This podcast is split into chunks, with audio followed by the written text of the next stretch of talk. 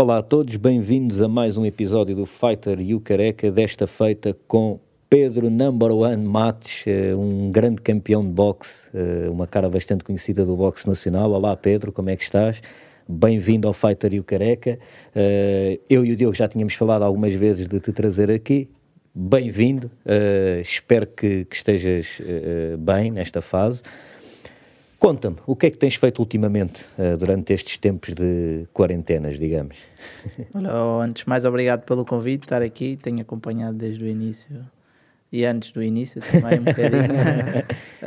um, por agora tenho tentado treinar um bocadinho uh, e manter a cabeça pelo menos saudável para quando as coisas melhorarem, estarmos aí bem, bem fisicamente, bem mentalmente para continuar o bom trabalho. Tu estavas a dizer isso há bocado, que, que sentes a necessidade de ter alguma meta para teres motivação para treinar mais, não é? Uh, até pode ser uma meta daqui a não sei quanto tempo, mas Sim. tu precisas de saber que daqui a X tempo, sei lá, vais ter que estar preparado para combater. Uh, a ausência dessa meta está-te a trazer aí um, um stresszinho, não é? Yeah. Eu, eu, na verdade, sempre fiz desporto e numa, numa vertente competitiva, ou seja, não gosto de treinar, quer dizer, gosto de treinar, gosto de fazer outras coisas uh, ligadas à atividade física, mas quando faço algum desporto de uma forma mais, mais a sério, por assim dizer, gosto de competir, não, não, não com uma perspectiva de provar alguma coisa, mas para me testar a mim mesmo. Eu, eu quando entrei para o quinto ano fiz grima, foi a coisa que fiz mais a sério antes dos desportos de combate e também era muito assim, levava aquilo muito a sério, gostava de competir. Quanto tempo fizeste esgrima? Fiz ainda talvez uns 5 anos. 5 anos de esgrima. Eu comecei por fazer na escola uh, com o professor Nuno Frazão e era no âmbito do desporto escolar. Uhum. Depois, talvez para aí um ano ou dois, comecei a fazer também na, na escola de armas, um, onde, ele, onde ele também ensinava esgrima. Cheguei a ficar duas vezes entre Salgar no Campeonato Nacional. E, não, agora não sei como é que está o nível, não acompanho, mas na altura a esgrima era um, era um desporto bastante competitivo em Portugal. Tinha, tinha muitos, muitos praticantes. O nível, acho eu, pelo menos na altura, que sabia, acho que era, era um nível bom. Um, por isso, depois mais tarde o professor fazia em São Domingos Rana, fazia com uma, com uma pessoa que vivia ao pé de mim, que me levava também, ali de Lisboa. Depois, entretanto, o professor mudou, mudou a escola para, para a parede, salvo erro. E essa pessoa que me dava deixou ir, então acabei por deixar de ir também. Depois mantive-me no desporto escolar até o nono ano, que era na escola onde estava, e depois, uh, quando mudei de escola, deixei, deixei. Qual era essa escola? Qual a, a escola Manuel da Maia. Manuel da Maia, Exatamente. ok. eu sempre fui perto de onde eu morava. Ok. Então... Uh, e diz-me uma coisa, a esgrima ajudou-te no boxe, de alguma maneira? Olha, nunca, nunca associei isso mas pelo menos no, aspecto da movimentação tem as suas, as suas semelhanças. Se bem que a posição das pernas é o inverso, ou seja, os, os destros posicionam-se com a perna direita à frente e o braço predominante à frente. E o movimento é muito mais linear, é só para a frente e para trás. Mas a deslocação é muito semelhante à, à do boxe. E eu, apesar de ser destro e na minha posição de combate é, é diferente, com a perna esquerda à frente, quando, quando por vezes faço alguma brincadeira à canhota, até me sinto algum, de uma forma confortável, porque se calhar vou buscar ali aquela base da esgrima, uh, pelo menos no aspecto da movimentação, tem algumas semelhanças. Ok. e tu competias com regularidade de esgrima? Sim, sim. Uh, o desporto escolar envolvia no distrito de Lisboa. Um, não, não, não, hoje em dia não consigo saber a, sim, a, sim, sim. a, cadência dos, das competições, mas depois também havia a parte da, da, da, na parte da federação também e, e, fazia algumas, algumas competições. Sim. E foi mais ou menos até que idade que tu, tu competiste? Fiz para aí até aos 14, 15, antes de mudar de escola. E depois aí mudas de escola e mudas de desporto também, ou não? Ah, é coincidente? Depois fiquei ali, olha, mais ou menos, depois fiquei ali até aos 18 anos sem levar nada de desporto a nível de competição. Estive ali, né? depois na mudança de escola fazia desporto, mas não nada ligado a... Exato. Alguma Depois, coisa acho... específica?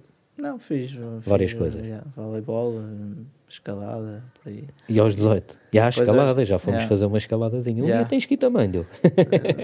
É duro. Eu ainda é. fiz algum, como fiz o curso de desporto tecnológico, já nem existe esse curso. Sim. é, do décimo ao décimo segundo, naquilo havia, fazia, montávamos as paredes de escalada e acabávamos sempre por, por fazer alguma escalada também.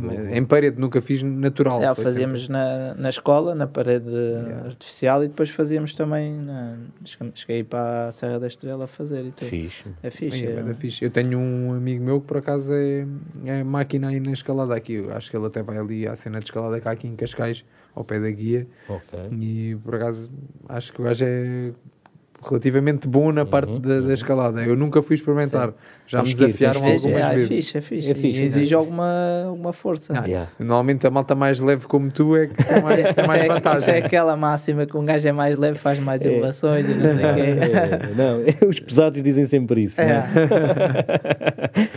E depois, aos 18, eh, Sim, tra- transitaste para o mundo da luta Yeah. física. Como é que isso não aconteceu? Como é que isso Tive um aconteceu? amigo, olha, comecei a ir ao ginásio com um amigo meu, fazer só musculação e tudo mais, tinha 18 anos Uhum. na altura. Onde? Em que ginásio? O que é musculação? Sim. Fazia no Atlético, no Ok. Atlético da Tapadinha, tinha lá um ginásio, nós fazíamos lá.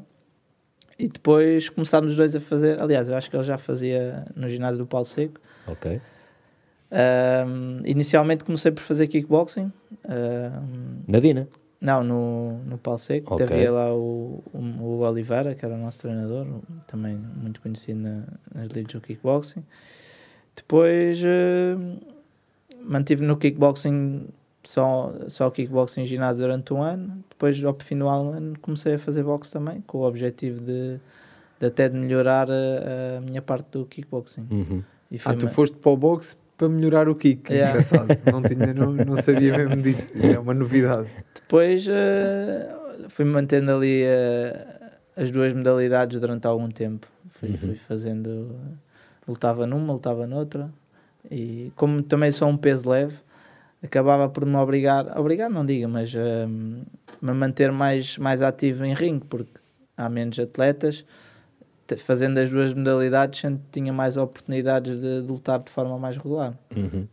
Que é o que- E em alguma altura tu decidiste mesmo, ok, vou- vou-me dedicar a 100% ao boxe ou foi sempre assim o kick e o boxe de mãos dadas, vá? Não, eu, fui sempre fazendo as duas. Ahm, houve ali uma altura que o Paulo me lançou o desafio de tentarmos fazer o operamento para os Jogos Olímpicos e foi uma altura que eu me foquei um bocadinho mais no boxe e também porque, não, não sei dizer qual foi o ano em si, mas eu fui fazer uma luta de full contacto para o de título nacional classe B assim à última da hora, era um, era um evento do César lá em cima no teatro. Uh, queria jogar um rapaz que é o Carlos Arões contra um atleta do, do Setúbal. E esse atleta de Setúbal lesionou-se à última hora e o César, como tinha alguma relação com o Paulo, surgiu o convite para nós. Eu aceitei e ganhei a luta, porque eu no segundo assalto, acho eu. E agora não sei como é que estão as regras, mas na altura quem tivesse um Citroën de classe B não poderia lutar na categoria de classe C. Então, ou seja, no kickboxing fiquei ali um bocadinho limitado, porque primeiro porque era um peso mais leve, segundo porque não tinha um, um nível tão alto para fazer classe A e também não podia fazer classe C. Então fiquei ali num, num, num ponto muito Estagnado. difícil, exato. Não havia muitas oportunidades em classe B, não tinha um nível para fazer classe A, claramente, e também não podia lutar classe C. Então E mesmo que fizesses classe A, na realidade cá em Portugal, na tua categoria, se calhar não, não havia. havia, não. Eu- recordo na altura, mas não havia assim tanta gente quanto Isso isso. traz aqui uma, um- uma outra discussão paralela a esta, que é, há muitas regras que às vezes são impostas na parte da Federação de Kick, e atenção que eu acho que a Federação de Kickboxing e Muay Thai neste momento está a fazer um ótimo trabalho, mas há muitas regras que são assim algo limitativas para a quantidade de competidores Certo. que a gente tem. E isso foi então uma delas que te deixou ali em, meio em águas de bacalhau, que é ok, onde eu tenho mais competição é em classe C, mas já não posso competir em classe C. Em classe A, mesmo que eu quisesse passar, ainda não tenho nível, mas mesmo que me decidi- decidisse Sim, é. arriscar, Não não, tem. tenho competição. E acabavas por, por não competir. Sim, Acho que em ainda- Portugal falta.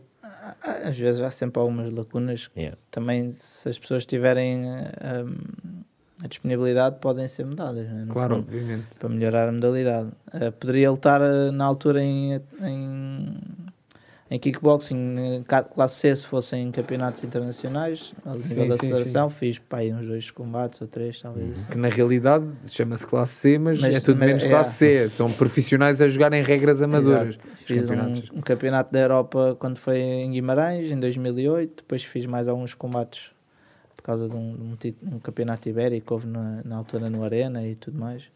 Um, mas depois eu na verdade tenho 20 combates de kickboxing na totalidade entre amadores e profissionais, por isso não, não são assim muitos. E de boxe tens quantos? Tenho 70, quase 80 de amadores ao boxe olímpico e tenho 11 profissionais. Hum, e depois nessa altura estávamos a tentar um bocadinho a, a saltar a barreira lá para fora para tentar os Jogos Olímpicos de 2012. Acabei por me focar um bocadinho mais na, na modalidade de boxe, também porque tinha lutas com mais regularidade. Um, foi assim, começamos, fomos ao primeiro campeonato da Europa em 2008. Onde? Foi em Liverpool, uhum. na Inglaterra.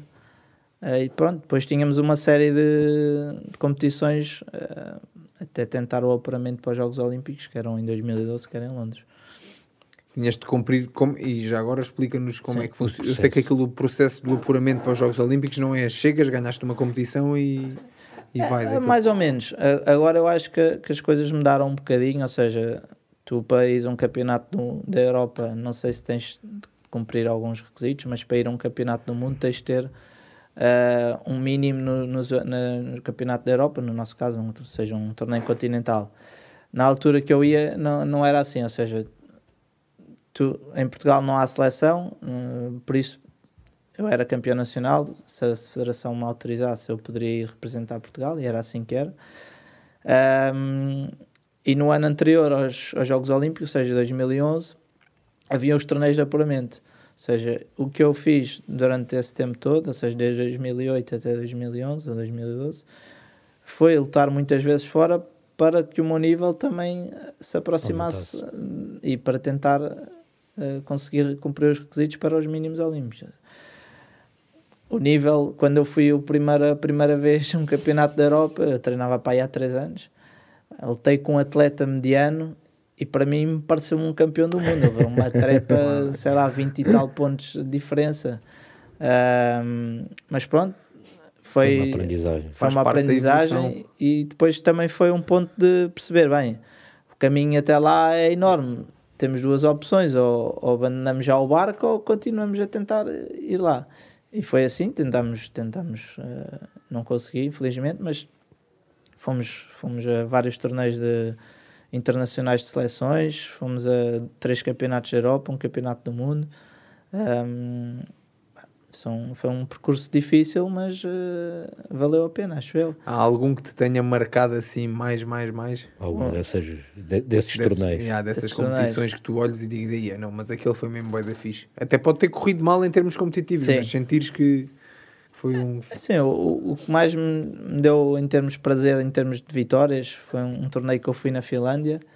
Um, tinha estado uma semana a treinar na Turquia, aí eu e o e o grupo na Turquia é um bocado, eles são um bocado fechados e apesar de aquilo éramos uma equipa de atletas que não eram turcos e depois tinha uma equipa de atletas turcos, ou seja, estávamos a fazer parte aquilo lá, Foi em Istambul?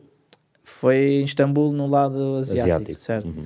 Um, aquilo em 2009 a AIBA, que é a Organização Mundial de Boxe, começou a criar um percurso mais neoprofissional, tipo, são Antigamente os atletas profissionais não poderiam fazer participação nos Jogos Olímpicos. Um, e então eles começaram a mudar um bocadinho as coisas e a primeira fase foi criar uma liga que era a Liga WSB, que era um percurso neoprofissional. E então, no Campeonato do Mundo em 2009, uh, nós podíamos candidatar-nos a participar nessa liga. E depois éramos sorteados para as diferentes equipas que existiam. E então eu fui sorteado para uma equipa que havia na Turquia, e fui lá fazer uma semana de estágio.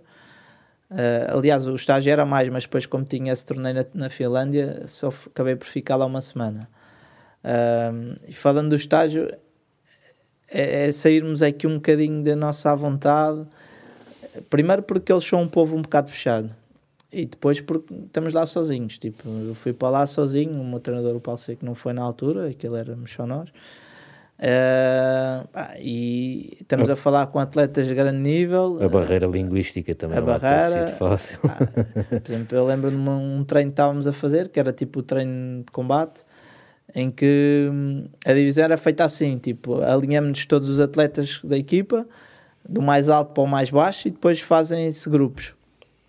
Uh, e o meu grupo éramos quatro gajos, em que o atleta mais, mais leve devia ter aí 50, 51 quilos e o mais pesado devia ter aí na volta dos 57. E então eu comecei por fazer com o atleta mais, mais leve, com, era um gajo turco, pá, e apesar de ser mais leve que, que eu, estava a fazer, estava a bater com força, não é verdade? É um treino de combate, são atletas de competição, e eu, e eu respondi da mesma maneira, né? Uh, e apesar da barreira linguística, como estás a dizer, ser, ser difícil, eu depois percebi entre eles que não estava a ser bem aceito aquilo, ou seja, o gajo de fora está tipo a, a, bater no gajo, ou a bater, ou não, não, o nível é muito alto, eu não estava-lhes a bater como se estivesse a bater no miúdo, como é óbvio. Sim, mas né? estão a trocar de igual para igual. Igual, exatamente. Para um atleta mais, mais, mais leve, aquilo não caiu bem. Depois a seguir, como um atleta mais pesado, e eles tentaram responder da mesma maneira, pá. Então, tipo, é um momento muito complicado, né? Tipo, estás sozinho, não, não tens ninguém a pedir eh, para pedir ajuda. Tens de lutar com as armas que tens, mas também na verdade é um, é um, é um desafio e ajuda-te a crescer. Né? E depois eu tive esse torneio na Finlândia, eh, uma semana depois, e, e cheguei à final. Fiz três combates em três dias seguidos. Uh, lutei na final com um filipino que tinha sido campeão asiático uh, no mesmo ano e perdi por uma diferença de 3 pontos. Uh, ou seja, foi, foi um bom torneio. Exato. Eu ganhei a primeira luta um atleta da casa, um finlandês. No segundo eu ganhei um, um atleta da Tunísia, que depois mais tarde, salvo erro, dois ou três anos mais tarde, chegou a ser campeão africano. Uh, e depois perdi com esse filipino na, na, na, final. Foram três combates em três dias seguidos, com um nível muito, muito alto e, e senti-me bem por isso. Um, uma vitória que também me marcou um bocadinho foi no Campeonato do Mundo de, em 2009, em que na primeira os portugueses na verdade tipo são vistos como o, o bonus point no, num campeonato. Se for um sorteio e sair um português, até esfregam as mãos. E, e, eu na primeira na primeira ronda desse campeonato calhei com um atleta sueco que no ano anterior tinha sido vice-campeão da Europa e, e, nós estávamos no balneário e veio, veio o, o treinador da, da Suécia e em conversa com outro treinador que eu não, não sei, estavam-lhe a perguntar como é que esse atleta estava a nível de físico e como é que iria ser eh, o percurso no, no Campeonato do Mundo. E eles estavam tipo a, fal a, falar de uma forma confiante, a dizer que estava bem, não sei o quê. Pronto. Depois acontece o combate, eu ganhei o combate na primeira ronda, tipo 6-3 ou 7-4 ou qualquer coisa assim. E no final os gajos não me queriam sequer cumprimentar, tipo, foi mesmo muito estranho. É normal, nós acabamos a luta, cumprimentar as equipas técnicas e claro. o atleta. E eles, tipo, eu sei que eles me cumprimentaram, tenho isso em vídeo, porque eu estava com a mão estendida, porque se eu não estendesse a mão eles não me iriam sequer cumprimentar, percebes? Então isso deixou-me um de um lado satisfeito e de um lado triste, que é tipo, partilhamos do mesmo desporto e se não há um respeito é triste. E o lado que eu fiquei satisfeito é pelo lado tipo, olha, bateste, bateste já, tipo, estavam a desprezar e venci. Pronto, e, Se calhar por isso é que lhes custou mais. Sim, mas pá, a vitória pode surgir para os dois lados e acho é, que é. faz parte do desporto perder e ganhar e é chato quando não é quando do outro lado está alguém que não, não que não quer compreender isso ou que não quer respeitar isso. É yeah. Mas eu sinto exatamente a mesma coisa que tu estavas a falar ainda há bocado na parte dos treinos. Eu acho que mesmo quando vamos treinar uma equipa diferente, ou se alguém de uma equipa diferente vier, vier treinar comigo, pronto, falando assim, uh, eu nunca vou fazer para cascar no gás, ou Sim. se ele até tiver um nível melhor do que o meu, eu vou tentar aprender ao máximo com ele e até nos podemos vá, picar de uma forma amigável, porque não, não, eu não sou nada apologista de treinar tipo bar aberto, Sim. quando andamos aqui à porrada, já basta as lesões que temos em combates, quanto mais estarmos a aleijar no treino. Uh, mas nunca de uma forma desrespeitadora, nunca aquilo que estavas a contar quando foste à Turquia, de Sim. ah, este gajo até se está a safar aqui com, com o mais levezinho, mete lá o gajo agora com o mais pesado e, e eles que andem à porrada que é para o gajo levar umas pingas. Pá, não, também não acho que isso não fica bem. Sim. Uhum. Ainda mais tu te deste ao trabalho de ires para um país diferente, para uma escola diferente, para, para treinares com uma equipa que tu consideras ser uma boa equipa, porque Sim. senão também não ias lá. Acho que da parte da equipa também podem pelo menos tentar receber bem e ensinar-te alguma coisa, digo eu. Aquilo pode, pode ter ali duas perspectivas. É, Uma é essa e a outra é porque aquilo, na verdade, estava a ser tipo um estágio para quem iria entregar- integrar a, a equipa na, na competição. Ou seja, estávamos muitos atletas e só dois é que iriam integrar a equipa por peso. Então podia também ser uma forma de querer mostrar serviço e, e de garantirem o lugar deles, né? E também eh, as realidades dos povos também são, são outras, né? Uhum, Os turcos há de ter se calhar uma filosofia ou uma maneira de estar diferente da nossa. Então, mas explica lá, estavas a dizer que só, só dois por peso é que iriam, Sim, é que aquilo- iriam ser sancionados e quem é que sancionava a, malta? Como é que isso era essa funcionava? equipa, ou seja, aquilo é- a equipa era, era turca, o promotor era turco e depois eles é que escolhiam ah, quais os atletas que iriam representar cada, cada categoria de peso. Ok. Na altura eh, acho que eram só cinco categorias de peso.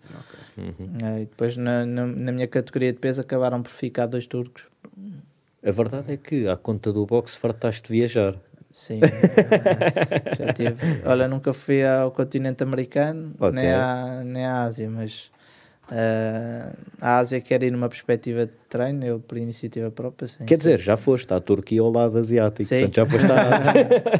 não é? mais, mais para, o, para o outro É, lado, é. mais longe. Ah, Mas, já- mas curtias ir à Ásia, assim, a algum sim, país? Sim, sim, eh, acho que curti ir para. Muitas vezes malta pensa na Tailândia no Muay Thai, Uhum. como é óbvio, é um desporto, não sei se é o desporto nacional, É o desporto nacional. É, mas a nível de boxe também tem um grande nível.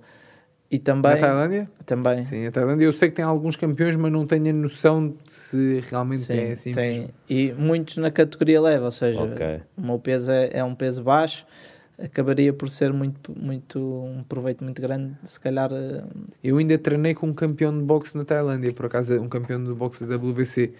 Uh, não sei se era campeão asiático só, Sim. acho não, não, eu sei que há um que é campeão do, mesmo da WBC do mundo, mas não, não foi com esse, foi com um rapaz que eu acho que é campeão asiático da WBC. Também levezinho, há de Sim. fazer se calhar 54 por aí. Sim, ah, eu, não, eu quando ia campeonato, num campeonato do, do mundo não me lembro de ver nenhum tailandês, pá, se calhar com mais de 75 quilos, não me recordo Hum, mesmo. é tudo tipo, era um levezinho já. Ah, agora as categorias mudaram um bocadinho, mas na altura, pá, até aos 70 quilos havia pá, umas 5 ou 6 categorias, então havia muitos atletas de- desses pesos na, vindos da Tailândia. E era numa perspectiva dessas que curtias ir à Tailândia. Tipo treinar, Treinar, yeah, fazer um tipo, campozinho, yeah, treinar, tipo, assim uns tempos. yeah. Como o Diogo já foi. yeah, Não só é? que eu mais para o Muay Thai.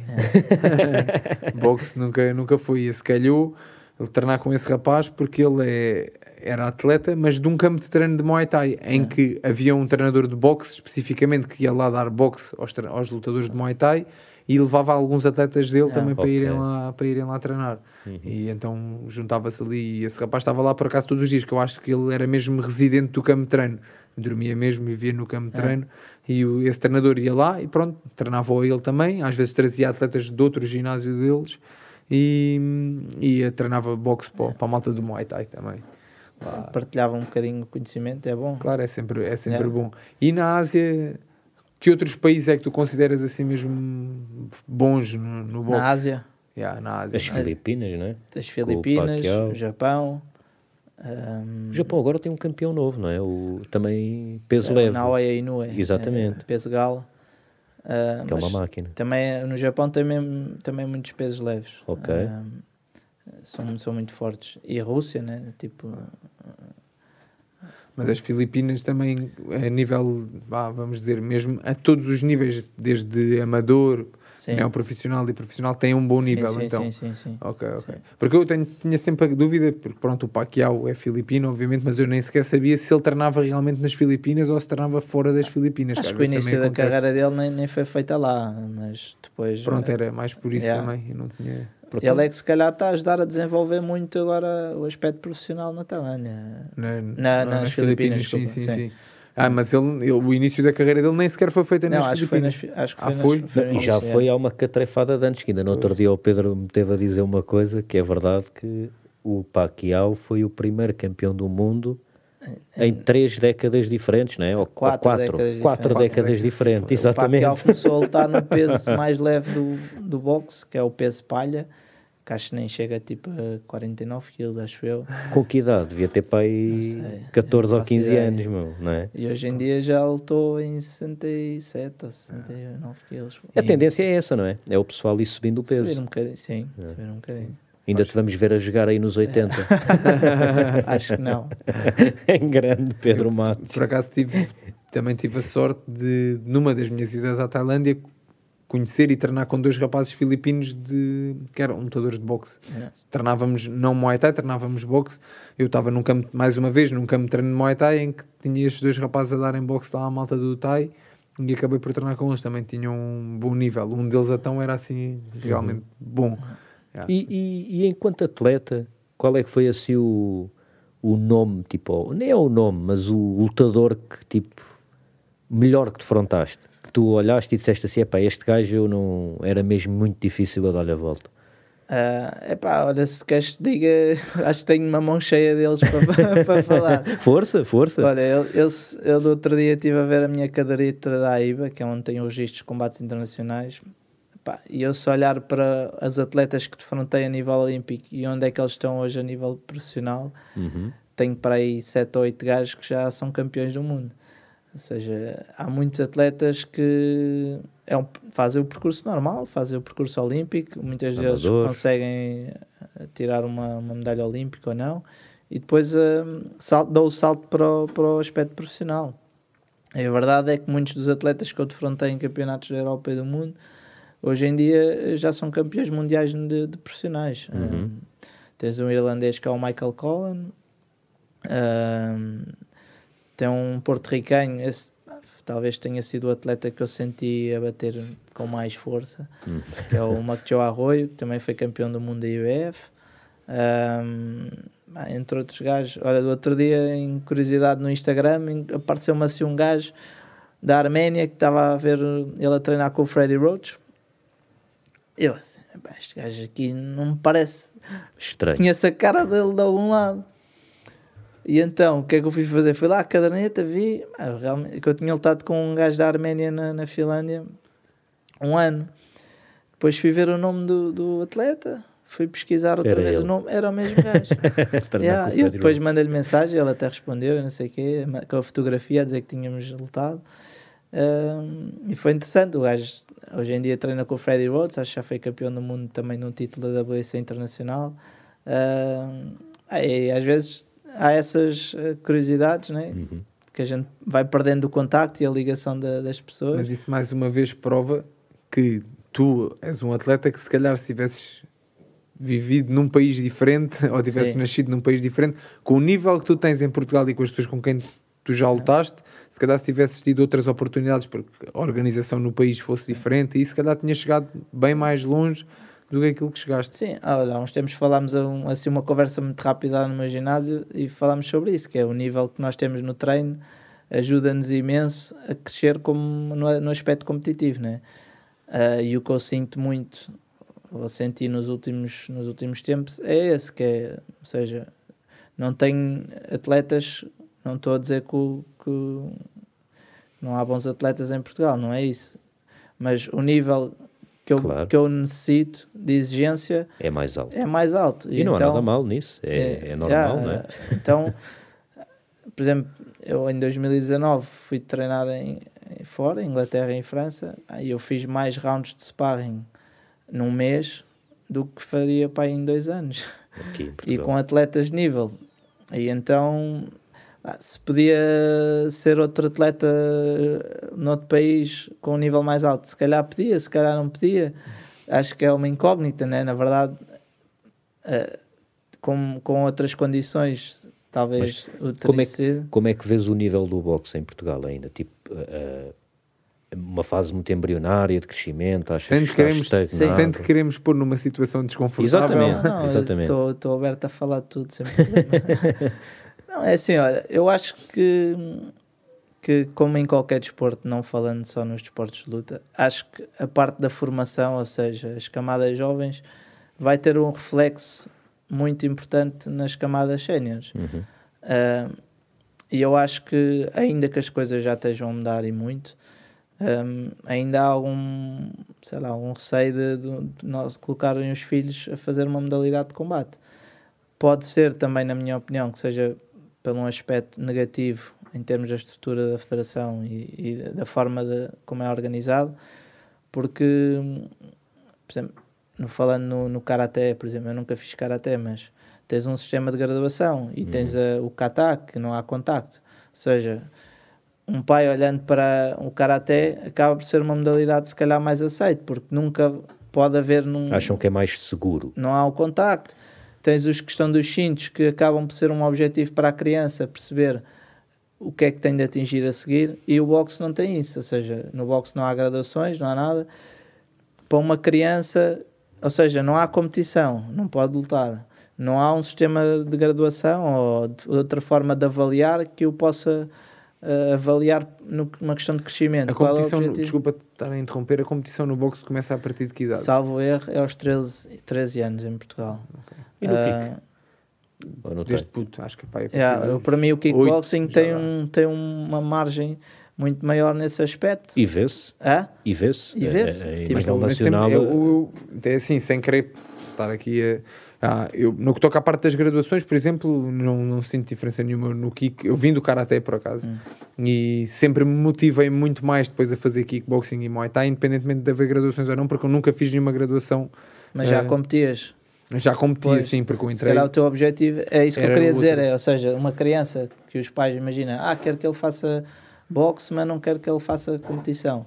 Ah. Como é que tu consegues motivar uma criança, tipo, tens de chegar ali, àquele ponto. Ah, é não... preciso, aí é, um, é preciso um bom trabalho da parte do treinador e aí eu acho que, lá está, por isso é que cada vez mais tu vês treinadores específicos de crianças e treinadores Sim. específicos para adolescentes é, e adultos. Dúvida, porque é, são coisas completamente diferentes e tu para motivares um adulto, mesmo que é, tu vês, eu vou falando da minha equipa que, que se calhar mais de 80% da minha equipa é malta que treina só para se sentir bem é. e que não tem objetivos competitivos e treinam alguns deles todos os dias. E uma criança já para tu conseguires mantê-la motivada e agarrada ao desporto é muito diferente. Então se calhar tem que ser alguém, tem que ser alguém com um mindset um bocadinho diferente é, para conseguir. também, eu acho que. É uma questão de formação. E depois, uma coisa que eu acho que, que, que, também está um bocadinho melhor no kickboxing, assim, um bocadinho muito melhor, é a parte da organização federativa. Hum.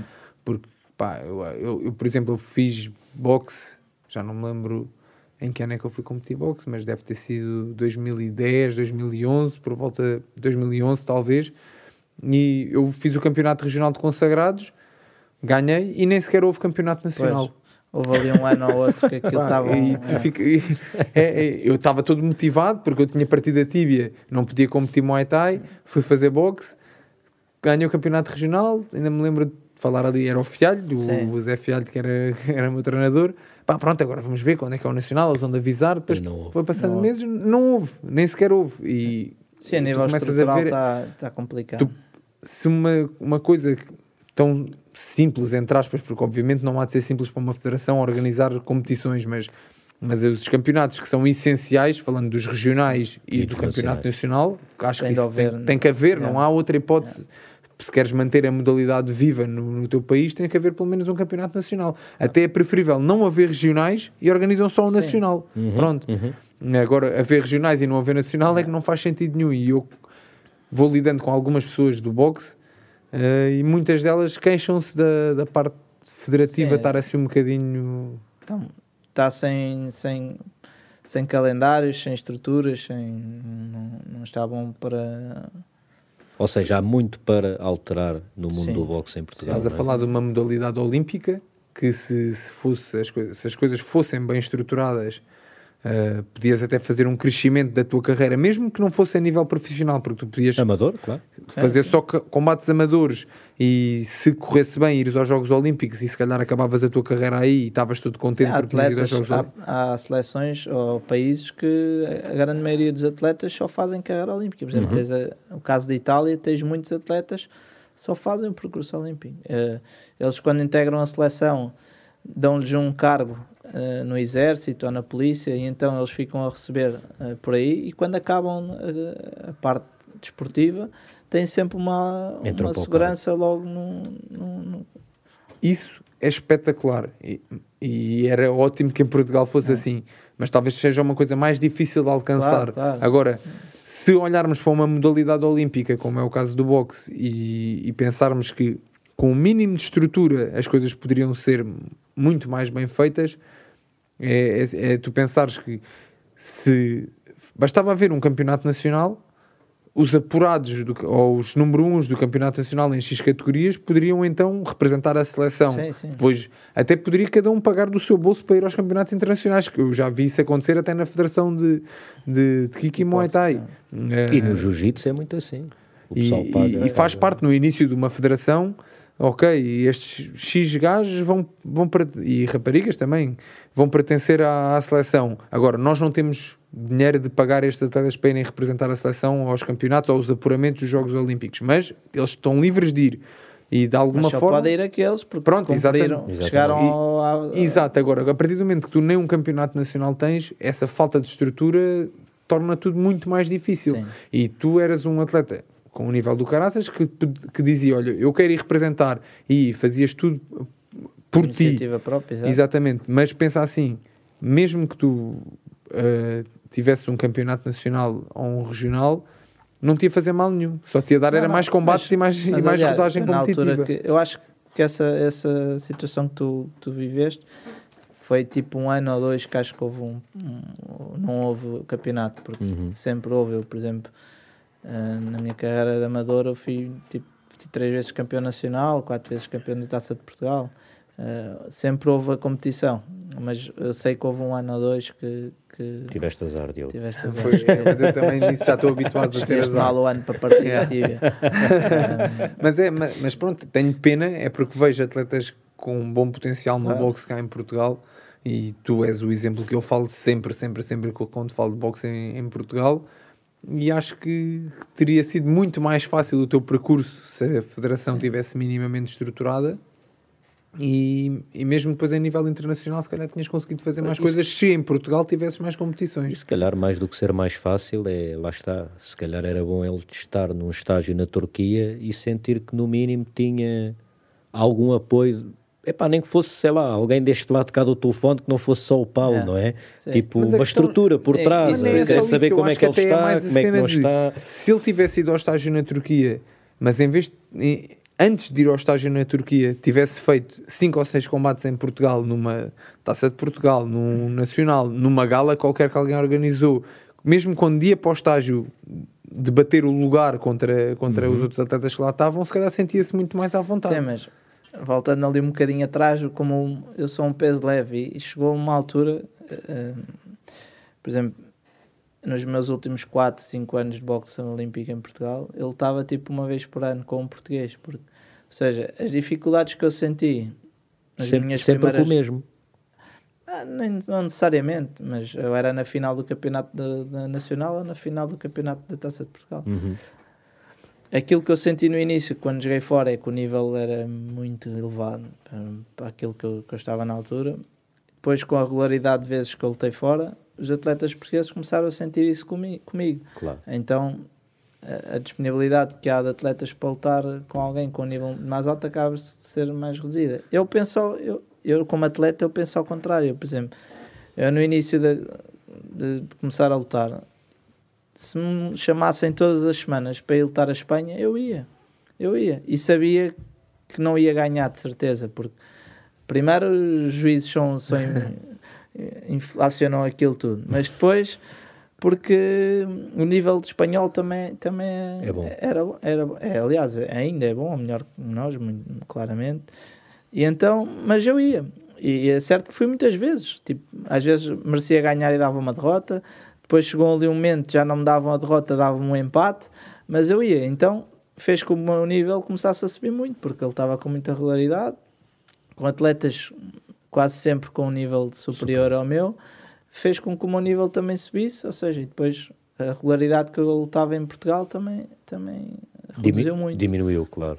claro. Sim, o teu nível evolui. É normal que a partir do momento que tu atinges um nível mais alto, há menos atletas dentro daquele, Claro. dentro daquele patamar, vamos dizer assim. Mas mesmo a quantidade de atletas que tu vais ter nesse patamar é influenciada pela estrutura Sim, sim, sim, que claro vem de trás. Que é, ok, tu até tens um miúdo com 50 e tal quilos que até tem jeito, mas o puto está motivado para competir e não, há competições. lutas. Depois aparece uma luta uma vez por ano, ele até faz aquele combate. Se correr mal, se calhar nunca mais vem. Se, não, se calhar desiste até antes de haver a luta, porque o treinador diz: pá, não há calendários, e o gajo não sabe, é, então estou aqui a treinar isto não. Sim. Porque os putos são assim. É verdade. Sim, quem vai Estás a- treinar com o aspecto de competir, Claro, competir acaba tu és, de ser aí. eu, eu falo por mim e, a- e até foi a minha carreira ao início correu sempre bem porque eu tinha muitas competições e perdia uns, ganhava outros, mas É. vai, eu lutei hoje, já estou a pensar é no que é que vai acontecer daqui a um mês, nem estou a pensar na, que- na que perdi.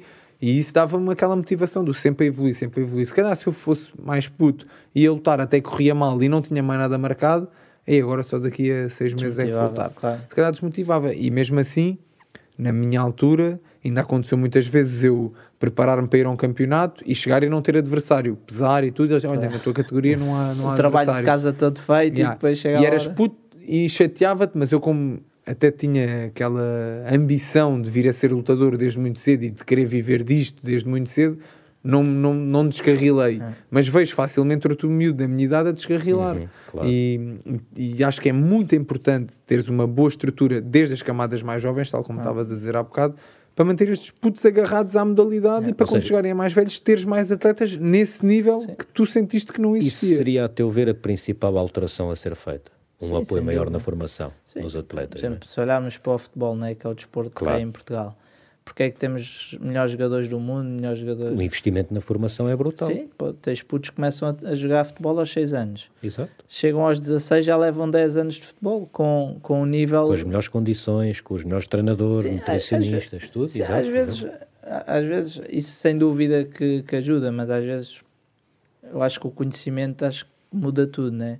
Por exemplo, se nós olharmos para o, para o boxe ou também tipo para o Muay Thai, por exemplo, se calhar vemos atletas na Tailândia ou em Cuba que em termos de condições materiais ou, é nada, bola, mas o que é que eles têm? Têm o conhecimento, têm a experiência, ou seja, aquilo que lhes poderia beneficiar nas condições materiais, eles têm o De outra reverso forma. no, no, na, Sim, no a questão é que tu também, quanto mais investes na modalidade, Mais retorno tem. acabas, independentemente, quando eu digo investir, não tem que ser dinheiro, Sim. ah, porque não tens que investir em termos de materiais e condições e, e diz isto. Um bom exemplo disso é a Espanha. Se nós olharmos, eles investiram no desporto brutalmente, sobretudo acho que foi ali com os Jogos Olímpicos de 92, que foi Barcelona, acho eu, não é? Eles fizeram um investimento brutal numa data de esportes e hoje em dia tens campeões de ténis, são campeões de basquete, são campeões no boxe, tu disseste que tem um bom nível, eh, ou seja, Se houver um investimento no desporto em si, e que lá está, não tem, quando eu disse não tem que ser em dinheiro, o dinheiro tem que estar sempre minimamente Claro. envolvido, mas não tem que ser dinheiro para material, É. vamos dizer, ou para condições, mas na estrutura do desporto em si, em termos organizativos e competitivos, ok, mais competições regulares e isso tudo, vai, vai, vai, vai, vais ter retorno É, mais cedo ou mais tarde. E, e no futebol vês isso, apesar de ter de certeza havido injeção de muito, muito dinheiro, mas lá está. Se tu começares a organizar as coisas passo a passo desde cedo, o conhecimento, mesmo que não tenhas os bens materiais, tu tens esses exemplos na Tailândia e em Cuba, tal como disseste, que gajos que não têm materiais nenhums e se for preciso treinam com luvas de há 10 anos atrás e nem caneleiras têm para treinar, têm um nível do caraças, porque Claro. quem lhes ensina já passou pela mesma coisa que eles. E quem ensinou, quem lhes ensina a mesma coisa. São gerações e gera- gerações dedicadas àquilo. E cá em Portugal eu acho que falta às vezes um bocadinho disso também por falta de cultura desportiva de Portugal em si. Uhum, não, não estou a falar nem de boxe, nem de Sim, Muay Thai. Estou a dizer, exatamente. mas sentes que está a mudar? Sim, Desde sim, que praticar, tipo, desde que começaste até hoje, Não. eh, eh, sentes que há Por exemplo, falando do boxe, acho que a nível competitivo há, há menos competição, há menos atletas a competir, mas em termos de praticantes, Há eu acho que, que acho mais que há mais pessoas a praticar, assim como Uhum. no kickboxing. isso Uma é bom, dúvida não é? que eu tenho por acaso no que toca ao boxe é tipo, se recuares assim 20 anos, não havia mais boxe e mais a sério há 20 anos Sim. atrás do que agora. Sem dúvida. Pronto, sim. é isto que eu também acho que é, é estranho. Uma modalidade que, que eu lembro-me quando era puto,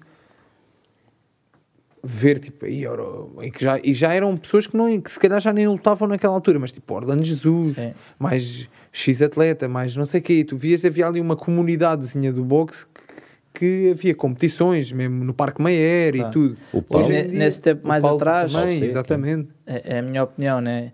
Mas na verdade, nesse tempo não existia muitas mais alternativas, ou seja, era o boxe, o kickboxing, se calhar nesse É tempo- verdade, Nem, é. nem É. existia, se se calhar. calhar se existisse tinha Yeah. acabado de começar, eh, não havia o jiu-jitsu, Tinhas o a greco-romana na, na, na Casa Pia, mas era para meia dúzia de pessoas. né? Eh, eh, Quando pensávamos em esporte de combate, pensávamos no boxe, né? Mas, mas lá está, por ser mais antigo e por há, algum, há umas décadas atrás haver essas competições, se tivessem se calhar aproveitado o balanço Sim, continuar o trabalho, coisas- sim, exatamente, porque um Sim. momento que as coisas não foram geridas descambaram. maneira. Não sei como, não sei o que é que aconteceu, porque eu também, sinceramente, não estou muito ligado ao mundo do boxe hoje em dia cá em Portugal.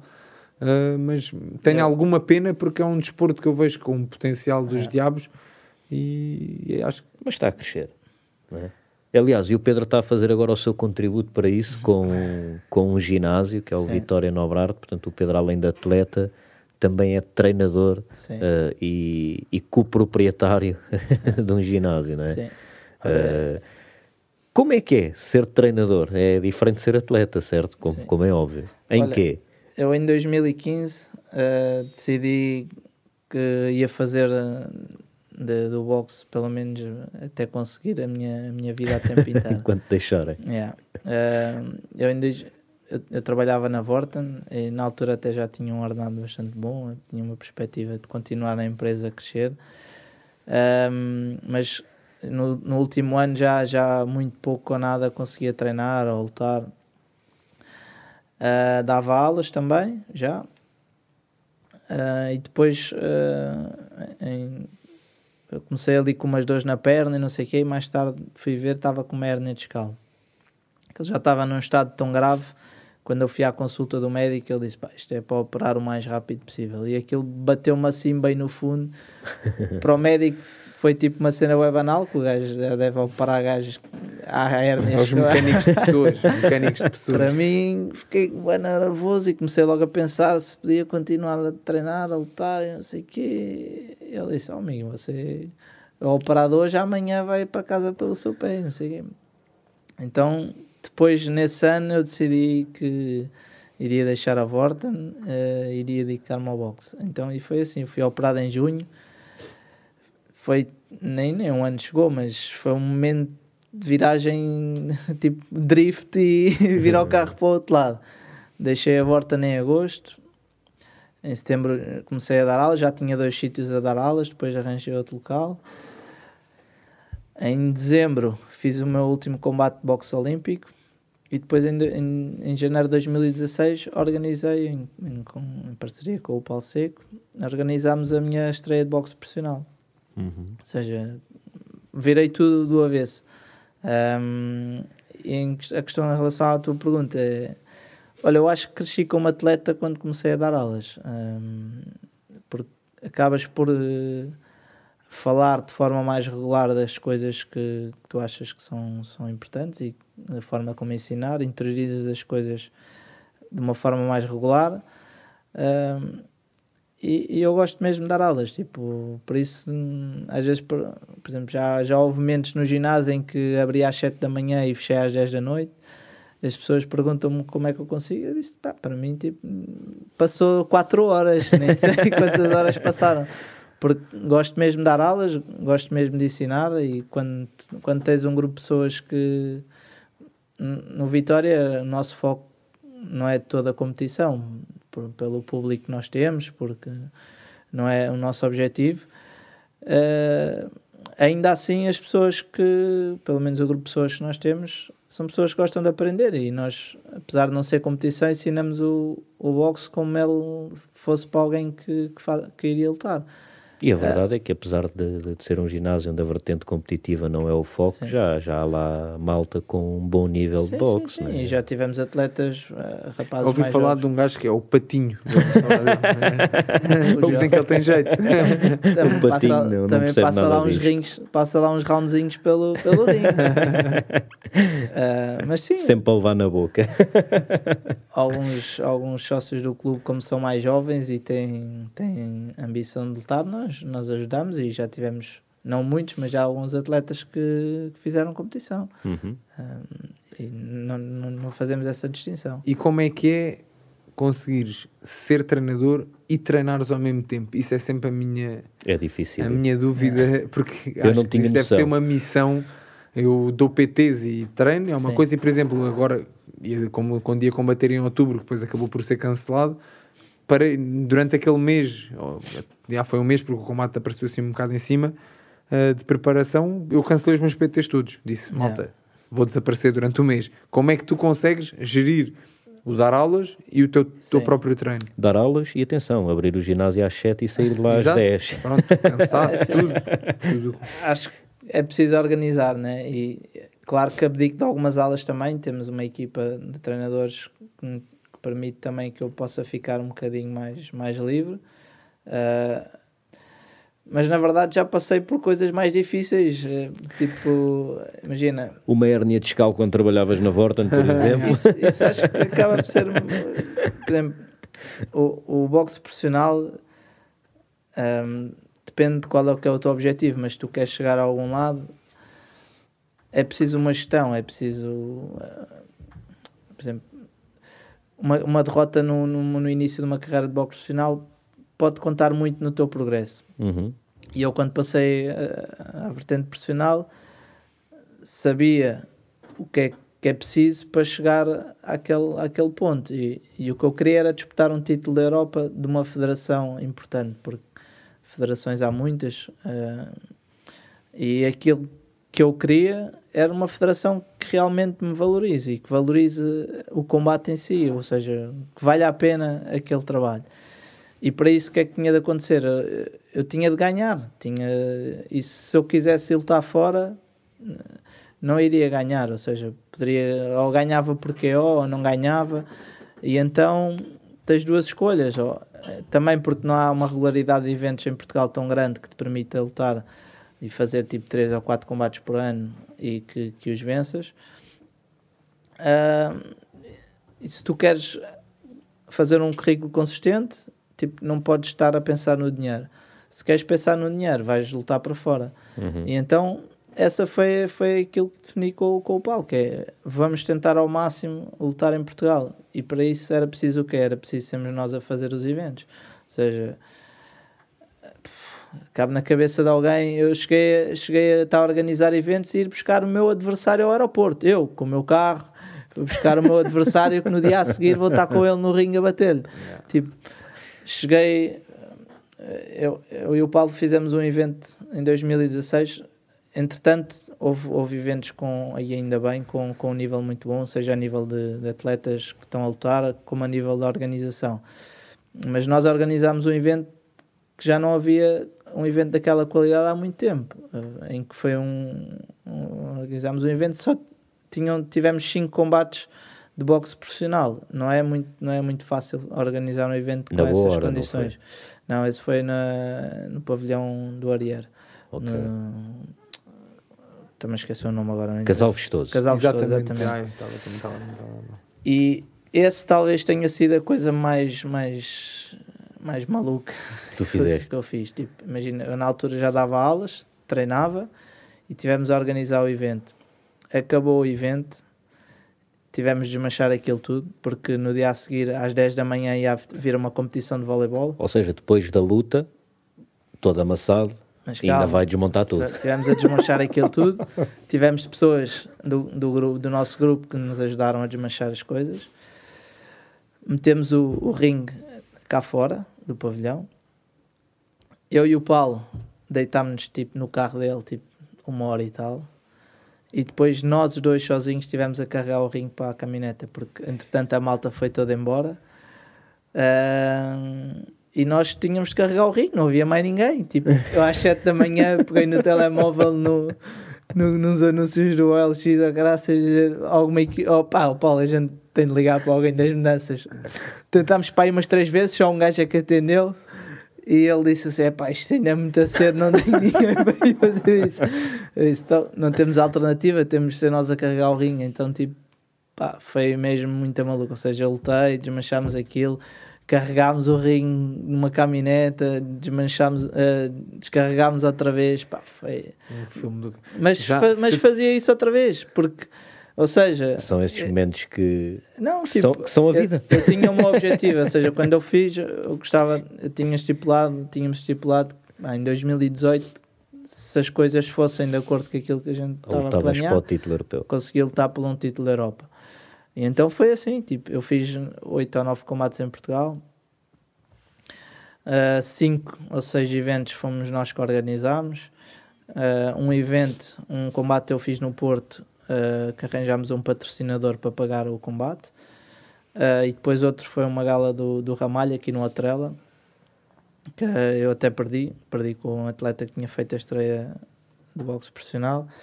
Uh, mas pronto, todos esses combates foram feitos em Portugal. E depois, em 2018, não consegui cumprir o objetivo de estar pelo título da Europa, mas em 2019 uh, recebi dois convites, ou seja, fiz duas lutas em 2019, duas delas foram para o título da Europa. Uma delas perdi, claramente com, com um atleta de grande nível, o Sonny Edwards. Uh, outra luta também perdi, mas na minha opinião, eu acho que merecia ter ganho.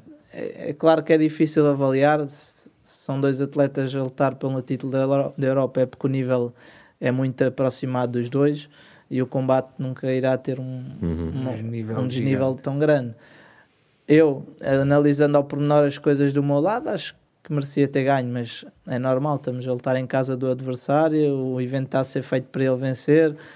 Que é outro problema que a malta nem sempre tem noção de que os atletas portugueses, visto que em Portugal e, se- e no boxe ainda é pior do que no kick, porque no, no kick ainda há alguns eventos cá em Portugal, mas eu também fiz, acho que mais de 80% dos combates da minha carreira foi tudo no estrangeiro.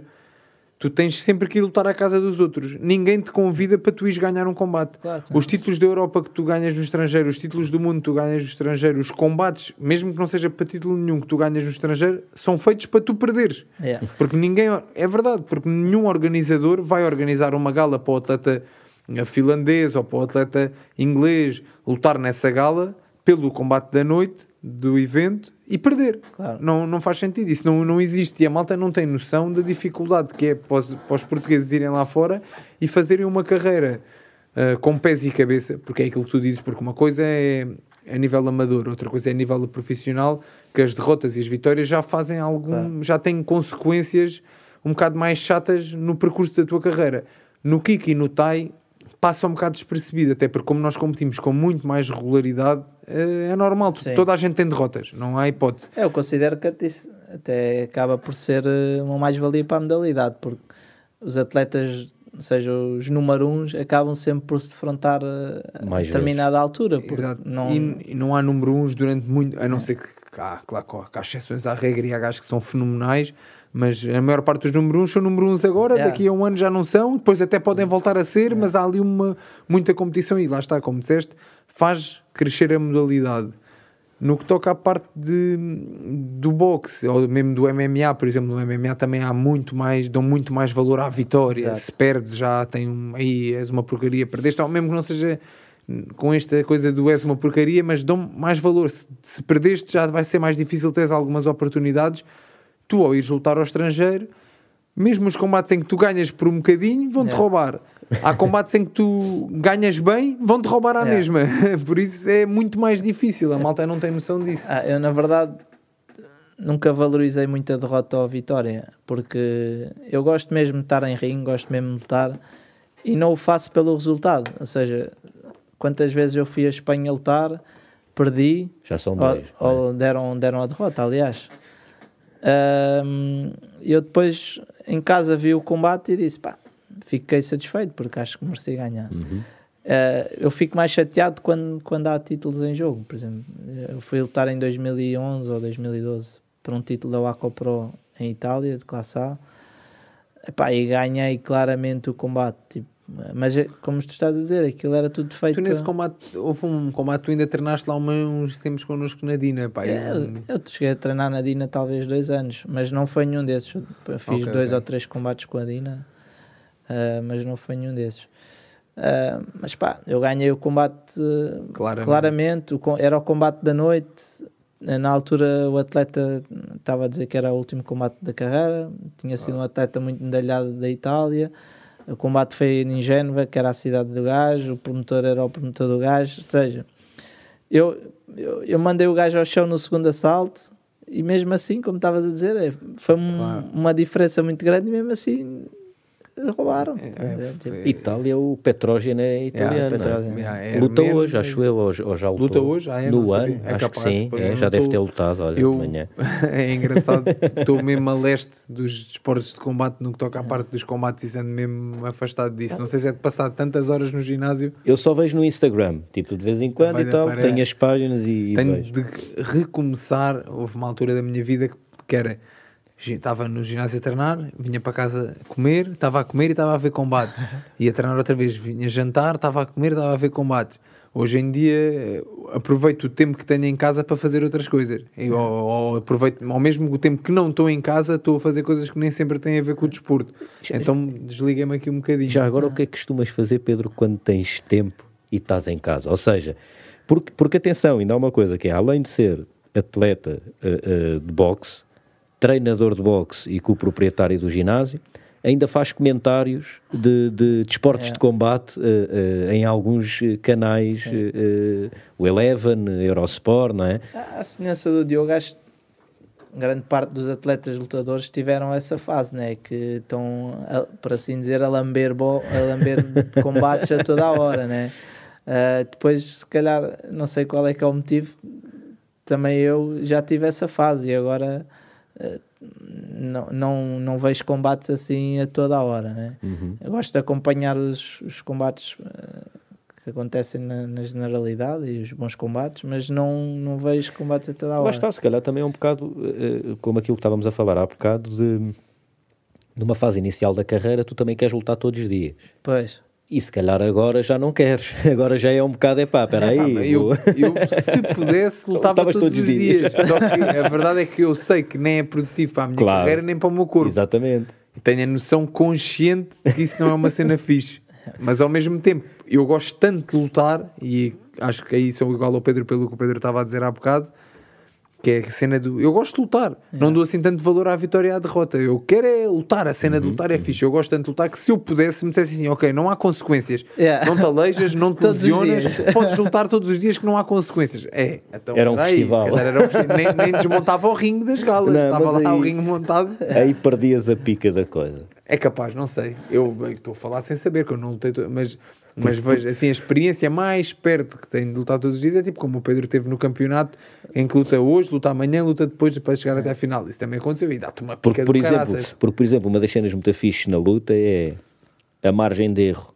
Ou seja, a, a diferença entre tu levares uma grande tareia ou de ganhares, pá, é, é do movimento mínimo, estás a ver? Do timing, de, ou seja, Sim, são coisas simples. e então é isso, que é, se não houver dano, é pá, erraste. Mas Ok, tens que sentir, errei, mas se lixe. sentias na pele à ah, mesma. ok, sentes Tu a sentias tudo. A única cena é que acabava o combate, vá, tipo, tomavas um feijão mágico e já não, tinha, já não tinhas dor. Mas quando estavas a levar porrada, devia estar mesmo. Que era, Porque acho que isso também é o motivo que, que nos faz. eh, Um feijão mágico Já, ali. exatamente. Eu acho que ninguém, ninguém, Ninguém gosta de levar. já. Não, não, mas Espera aí, o Bruno disse que gostava. O Bruno Lima, o, o segundo. não, acho é que. Acho que ele não, não se, não- ele não se lembra bem é o que é que é levar uma grande ambrulhada na cara, que ninguém gosta. Ah, mas acho, acho que isso é um dos efeitos do combate. É nós, tipo, sentir. Eu, pelo menos, Sentes-te vivo, não é? sinto isso, que é. Ah, gosto de dar e receber. Não, não gosto de só ir para um combate e só dar. Eu sou mais altruísta, eu gosto mais de dar mesmo. Eu ofereço, na boa, dou. A receber não é Nada, preciso, não, não, não me des nada, está fixe. Eu não gosto, por acaso eu não, cor- Ah, não mas curto assim não, passa- não passas dificuldade. Não. Não, eu as dificuldades que eu passo, que eu vejo num combate, É aleijas-te a dar.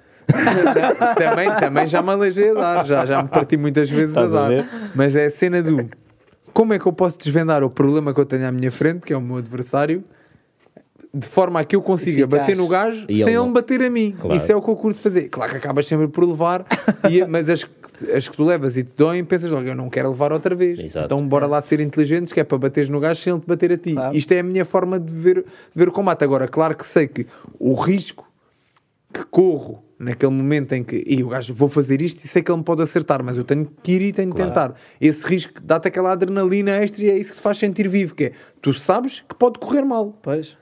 E não, eu espero que não corra mal. e eu não quero que corra mal, mas eu sei que posso. E só tu saberes que, que é uma coisa que às vezes as pessoas têm dificuldade também a perceber nos esportes de combate é que tu vais para cima do ringue, tu treinaste, deste o teu melhor, fizeste dieta, tá, fizeste tudo a 100%. Tu olhas para tu- para a tua preparação e dizes: Não há nada que eu possa dizer que correu mal, correu tudo bem. Mas tu, quando somes para cima do ringue, tu não sabes o que é que vai acontecer. Claro. É uma incógnita e essa incógnita é o que te dá, porque tu não tens medo do teu adversário. Ah, estás com medo dele, aquela malta É. mais leiga que pergunta, estás com medo do gajo? Não, nin- ninguém, profissionais, ninguém tem medo de ninguém. Tu queres ir lutar, mas aquilo, o, o tu não saberes o resultado que vai acontecer depois da tua preparação, do esforço todo que tu fizeste, dá é que dá aquela super adrenalina e o risco que tu sabes que corres. Porque tu pensas, do outro lado está um gajo tal e qual como eu, É Que também trabalhou. que também quer ganhar. Yeah. Só vai sair um gajo a ganhar. uh, Com muito. Às vezes menos- empate. Ah, exato, a não ser que seja um empate. que seja um empate, mas a vencedor só sai um. Yeah. Não, não há hipótese. Então vamos correr o risco de ir. E só quem tem a coragem de correr esse risco e- é que sente ganha. mesmo aquilo que está lá, que está a acontecer lá dentro, que é difícil tu explicares a quem está de fora. Não é só o tu ganhares, é o- a coisa, a adrenalina do eu vou para uma coisa que eu não sei o que é que vai acontecer. Eu não sei. há- Achas que é por, só quem está lá em cima a viver isso que depois dos combates, às vezes os atletas até ficam bué amigos? Tipo, bué próximos. eh, Já me falaram disso, daquelas experiências se que são tão você. intensas, tão intensas eh, no momento que tu crias uma ligação com a pessoa. Com os meus adversários especificamente não, mas eu tenho muitos adversários meus, alguns deles até, até portugueses, com quem criei uma, amizade. amizade. ou tenho imenso respeito por eles É. e, e- e talvez pelo combate em si, se calhar antes do combate nem ligávamos muito uns aos outros Uhum. e depois de combatermos cria-se aquele, epá, não, este gajo É. cria-se ali um respeito. Nunca me aconteceu criar assim uma ligação de amizade, É. assim, mesmo que fique para sempre com, com, com um adversário, mas respeito e, e vamos dizer assim, eh, apesar de não ser uma amizade muito, muito forte, mas que é alguém que tu olhas e dizes, não, este gajo é meu amigo, já, é um uhum, gajo fixe. uhum. Já te aconteceu, Aconteceu. Pedro? É mais na ótica ali do Diogo. Do Diogo. Também não, não tenho ninguém que te diga que é um amigo da vida Yeah. e que tenha partilhado o ringue comigo. Não, não tenho essa. Mas como ele está a dizer, e bem, fica sempre o respeito, fica sempre a ligação com a pessoa, né? Mas dessa amizade, uma Não. amizade da vida, não. não... E entretanto estávamos a falar da parte de o que é que fazes extra Hobbies. box, hobbies. Quando chegas a casa, que era o que o Diogo estava a dizer, que ele agora está em casa e já não vê vídeos e portanto Olha, faz as cenas gosto dele. de ler, Ok. eh, brincar com a minha filha, óbvio, né? A Mariana, não é? Yeah. Um beijinho para a Mariana. Está com que idade? Está com que idade? Tem sete. Tem de ser eh, obrigatório com ela. Olha, e gosto de, gosto de cozinhar também. Também tenho jeito para, para o tacho. Olha, isto é uma cena engraçada. grande parte dos lutadores mais a sério, todos gostam de cozinhar. Eu, é uma cena que eu curto bem fazer É. também. Adoro cozinhar e, e acho que até tenho algum jeito. É. Acho que é Tu das é de dietas. comer. Também gosto mais, de- gosto mais de comer do que cozinhar, mas também curto cozinhar.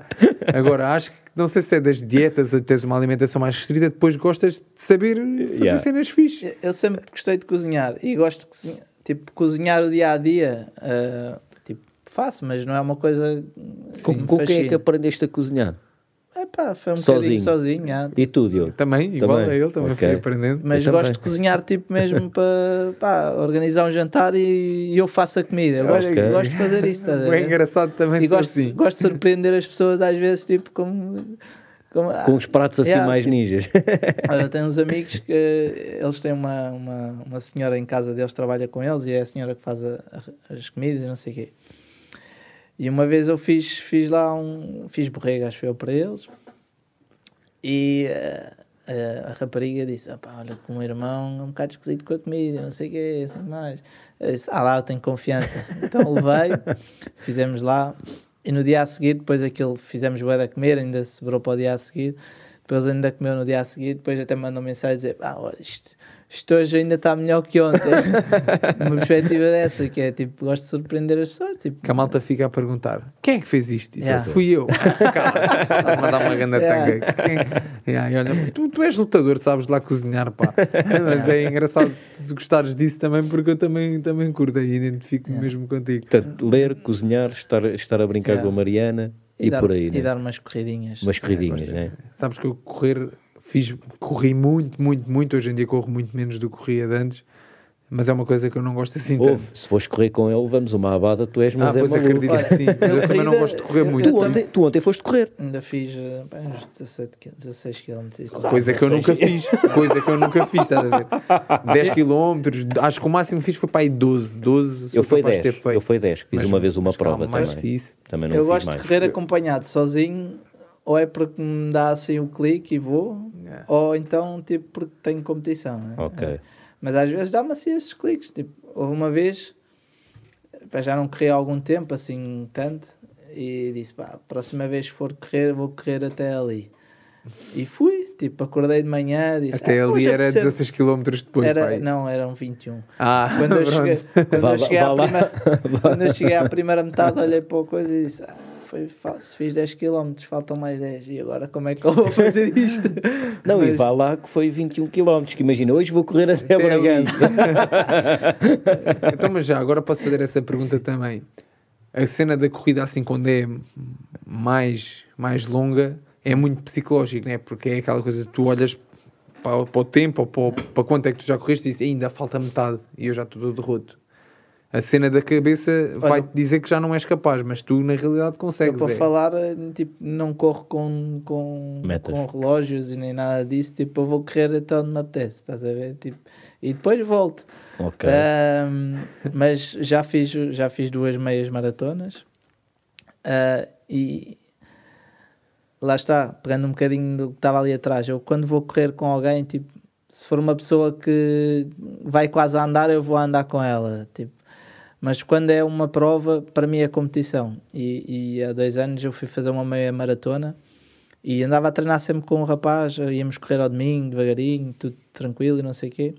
Aí chegou ao dia da prova e eu disse a ele: Ó Bruno, eu tenho de fazer esta prova em, em uma hora e meia. Se aguentares, aguentaste. senão, Yeah, é, e ele tchau. foi, foi, fomos, fomos, fomos, fomos. Ele chegou um momento e disse assim: Pedro, tipo, vai Morri. sozinho, estás a ver? tipo, vai. e eu fui sozinho, tipo, quase para aí dois terços da prova, sozinho sempre.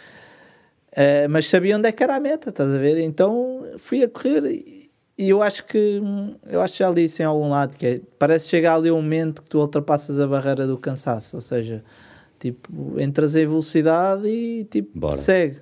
E, e eu acho que foi assim. Eu, por exemplo, eu acabei a prova ah, melhor do que se calhar estava tipo a meio da prova. Tipo, eu- Isso é engraçado. Mas aí só pagas é no dia a seguir, depois, com dores nas pernas, não é? eu- eu nessa altura estava a fazer eh, fazia uma alimentação vegetariana durante a semana. E ao fim de semana, tipo normal. Aí estava estava com muitas câimbras nesse momento. Não sei se era por ser uma, uma adaptação do corpo ou, ou ser, outra é. coisa. Bem, mas quando acabei a prova estava desgraçado das pernas. Eu, eu, tipo, eu tropecei num, num passeio a caminhar para casa, a andar. Mandei-me para o chão com uma câmera e a pedir ao meu, meu parceiro, ao Bruno, pá, estica-me a perna que eu não aguento. E tipo, só com um tropeçar num passeio. Fizeste abaixo de uma hora e meia? Fiz uma hora e meia. Bem trabalhado. Fiz, fiz a prova uma média de 14 km por hora e no fim eh, eu por acaso levava o GPS que depois aquilo não, não estava a funcionar porque se calhar é tanta gente com a internet que aquilo nem, nem sequer estava a funcionar. Mas eu no fim estava tão bem que eu disse assim, bem, eu vou correr estes 2 km mesmo, mesmo, mesmo a abrir. Então marquei uma referência de uma pessoa a correr à minha frente Vou apanhá-lo. e foi a correr. Vum, vum, vum. Cheguei ao pé do gajo, era um cota. Tipo, devia ser um cota daqueles que corre habitualmente, tem uma equipe não sei o quê. E eu disse: Bora, vamos estar a acabar, só faltam 2 km. E o gajo nem, nem olhou para mim como quem diz: Este gajo é maluco, mano. Então já corri 19, ainda está a dizer: Vai aqui. Não me respondeu, não disse nada. Eu continuei a correr. Depois estava a fazer assim motivação com o gajo. Uh, para irmos até ao fim. E no final eles tinham tipo uma passadeira vermelha, devia ser para uns 50 metros. E eu dizia, pô, gajo, bora, vamos correr, vamos, vamos, vamos estar a acabar. E o gajo, vai tu que eu já não aguento. então eu por acaso tenho essa foto, vê-se, eu encosto assim a minha mão nas costas do gajo e dou um sprint final até à meta e a empurrar o gajo também. Ou seja, já o, o Joff, no, no Yeah. quinto episódio, falou disso, que ele também fez meias maratonas e ele disse que a beleza das maratonas e das meias maratonas era essa camaradagem que há entre participantes. Então é engraçado tu estás a falar dessa história. Pá, Eu, não eu nunca estive num grupo de corrida, não sei como é que eles processam. nem- yeah, yeah, yeah. Aquilo foi uma, foi uma, uma cena minha, tipo, bora, estamos a acabar, não sei o quê. Ahm, não sei como é que é o espírito deles, mas se calhar sim. ah, Não sentiste isso com outras pessoas em relação a ti? na maratona? Yeah, yeah. não, Tipo a puxarem por ti, É. ou dizer, ah, bora, ganda máquina. tipo, estava eu a correr sozinho, de fones postos, a ouvir música e. Bora, cá vai disso. siga. Bem, se Yeah. calhar eles estavam a dizer, bora, bora, E campeão. não E ele ouvia, nada, na tá boa. vamos. Talvez, talvez, pode ter acontecido também. Então, mas tu estavas a dizer que sentes que acabaste melhor do que estavas Yeah, a meio. yeah. Isso é engraçado porque, eh, mesmo nos, nos treinos mais intensos, eu já não vou falar dos combates, porque nos combates já acaba por ser talvez uma constante na- ao longo de- da minha carreira competitiva que sinto às vezes que isso acontece. Mas mesmo nos treinos mais intensos, muitas vezes eu começo pior e imagina, acaba o primeiro round ali de plastrões, mesmo sempre a abrir. Estou a morrer, eu, "Ei, como é que eu vou aguentar? Ainda falta uma carrada de rounds pela frente. Vou para o segundo, parece que ainda estou a morrer. No terceiro já estou melhor. Puma, e daí para a frente começa, é, espera, olha afinal isto, bora, puxa aí que um gajo aguenta. Não consigo, não há uma forma de explicar isso. Na realidade, tu supostamente ficas com menos energia do que estás ao início. Uh, gastas mais recursos do teu corpo à medida que o treino vai, vai decorrendo, não é? Isso, isso é engraçado, isso acontece. uh, uh, eu estou a perceber o que tu estás a dizer. Porque que é eu sou mu- mesmo assim, como atleta, sou tipo a diesel. Vá, demora acho- a aquecer, depois aqueço e estou muito melhor. Eu acho que com quase toda a gente há momentos. Eu, por exemplo, senti isso no jiu-jitsu. É engraçado que senti isso esta semana e tu estás a falar disso. Que é. Tu já ultrapassaste o, o- um ponto de cansaço, tipo, já estás bem da cansado, mas, mas não paras, e a verdade é que entras num estado de bora, continuas a fazer e tu. E as cenas até te saem fixes. Independentemente de tu estares morto, estás só a fazer, só a fazer, Sim, só a sim, fazer. sim. E é engraçado, tu estás a falar disso porque de facto, de onde é que vem essa energia, não é? Que é um gajo. Por exemplo, quando fiz um, um título da Europa que eram 10 assaltos, eu na transição do, do nono para o décimo, eu, eu disse assim ao Paulo, tipo, estávamos no canto e disse, pá, eu, eu vou para cima do gajo, eu vou para cima dele. E ele, tipo, não respondeu nada, mas depois, na altura, depois do combate, disse, pá, pensei, fogo, estamos do nono para o décimo e tu estás-me a dizer que vais para cima dele, tipo, depois nove rounds a, a andar à mocada. E, falando disso, eu estava mesmo bem, estava-me a sentir bem, tipo, e Ou já seja, estávamos ali a. Já tinhas ultrapassado essa tal meta É de possível, cansaço. já, já, estava- estávamos ali há 30 minutos à porrada, não. Não, é porque até um certo ponto é, há, há uma explicação, digamos assim, que é o teu corpo ainda não aqueceu, ainda estás Yeah. a aquecer, por isso é que se tu estiveres parado e fores do 0 ao 100 muito rápido, estás parado sentado no, num banco e de repente vai, bate aí no saco até cansado. morreres, ficas todo roto, mas o teu corpo não está pronto para aquilo. Uhum. Mas depois de. Nós, eu, por exemplo, todos os combates aqueço bem e eu sinto imenso isso do primeiro para o segundo round. No segundo round já estou muito melhor. Então, se for um combate 5-3, quando chega ao terceiro round, é pá, estou-me a sentir em casa. E no Uhum. primeiro round estava a morrer Ok. não, não há, aí já não há a mesma explicação, não é? Porque tu já aqueceste, o teu corpo supostamente já está pronto para isso, que é exatamente isso que estás a falar do treino também. É, tu já aqueceste, estás a meio do treino, ou tu estás-te a sentir cansado, mas chega ali a um ponto que parece quase que te sentes melhor. É, Que é, que é estranho. que mas é quer dizer, estranho, mas eu depois é engraçado, porque eu ao menos sinto isso, que é separo, tipo separar, tipo dois ou três minutos parar, meu, eu fico todo rebentado. É tipo, Ah, de claro, repente depois parece que quebras. agora já não É. consigo, agora Mas já não consigo pode mais. ser a adrenalina fazer também o, o seu trabalho, Yeah, é? Yeah, yeah, depois, yeah, Quando, quando paras e a adrenalina base, acabou. Pois. É a mesma coisa E que se no calhar combate. até acaba por ser o teu inconsciente a gerir o teu O teu cansaço e a também. tua adrenalina e Sim. isso tudo, não é? Ou seja, começa a entrar devagar, porque se entras bué depressa também vai logo Imagina, tudo. e- Ainda mais estás a falar de um combate de 10 rounds. Yeah. 10 rounds, 3 minutos. Sim. Epá, é um absurdo, eu nunca fiz isso na vida. A não ser num treino, não é? Mas estou a dizer, é competir. O máximo que fiz foi 5-3. Também Muay Thai é um desporto diferente, obviamente, mas, mas um cansaço de 10 rounds deve ser uma Yeah, coisa. Imagino. É 30 minutos à batatada.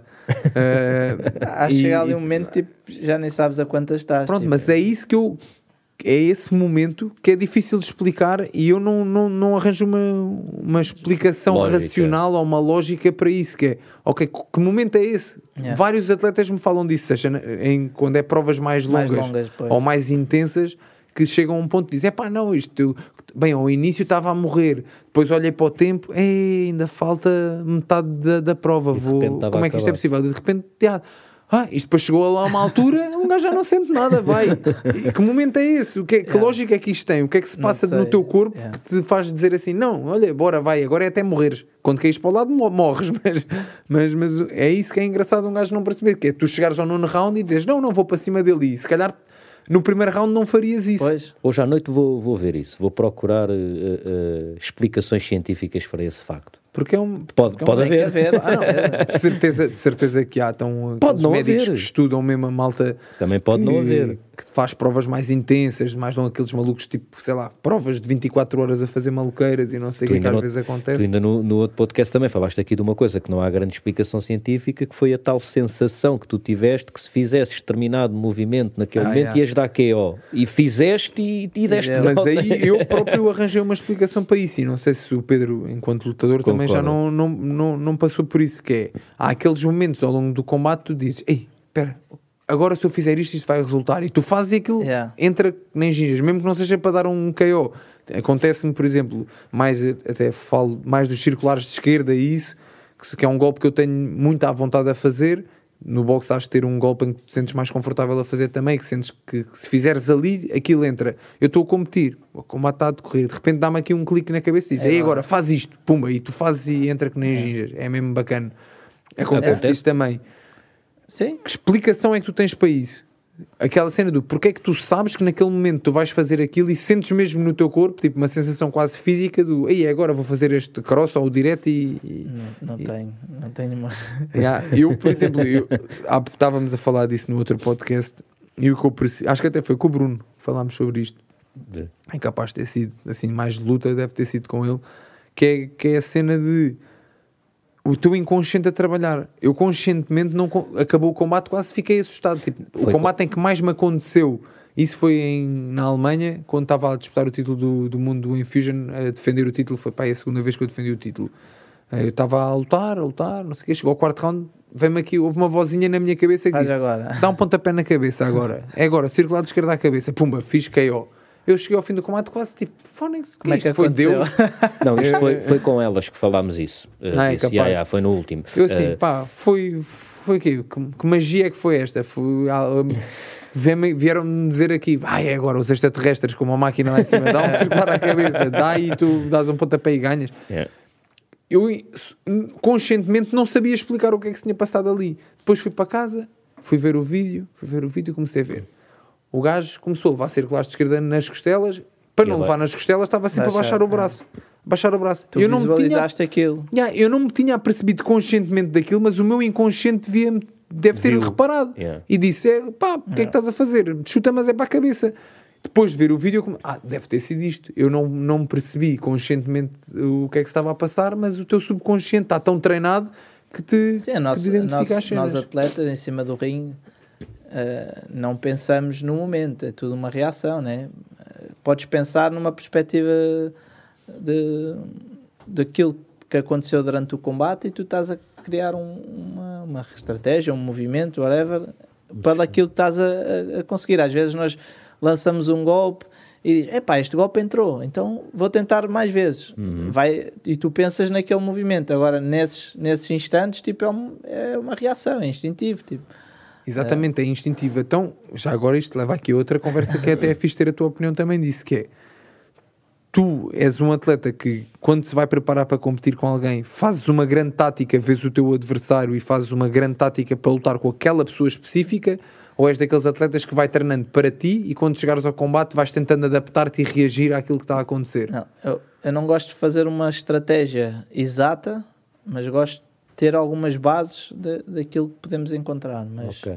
mas não gosto de ser ali à regra ou treinar um movimento específico que aquele gajo resulta com aquele gajo. Isso não, não gosto. Uhum. Ah, não, não, não me dou bem com, com isso. Parece que fica ali muito Preso. balizado e limitado só, É, só àquilo. Eu sou igual a ti nesse aspecto. Também não gosto de treinar coisas. Há- há- pode haver um. Ok, é de saberes, ok, se é esquerdino, se é destro, Sim. se é um gajo mais atacante ou que joga mais à defensiva, mas eu ainda do outro estava a falar disso. Lá estava outra vez com o Bruno. um, epá, eu vejo 30 segundos dos combates, dizem vai jogar com não sei o quê, vejo 30 segundos do combate dele, vejo é destro, é esquerdino, anda mais para a frente, anda mais para trás, está a andar de moto, já não vejo mais.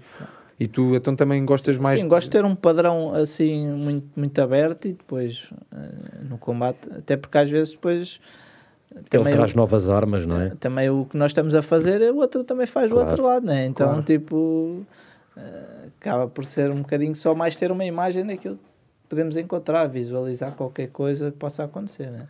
De resto, és um atleta tão mais reativo àquilo que se vai passando ao longo, Yeah. ao longo da luta. Gosta. E eu acho que um combate, na realidade, é mesmo isso.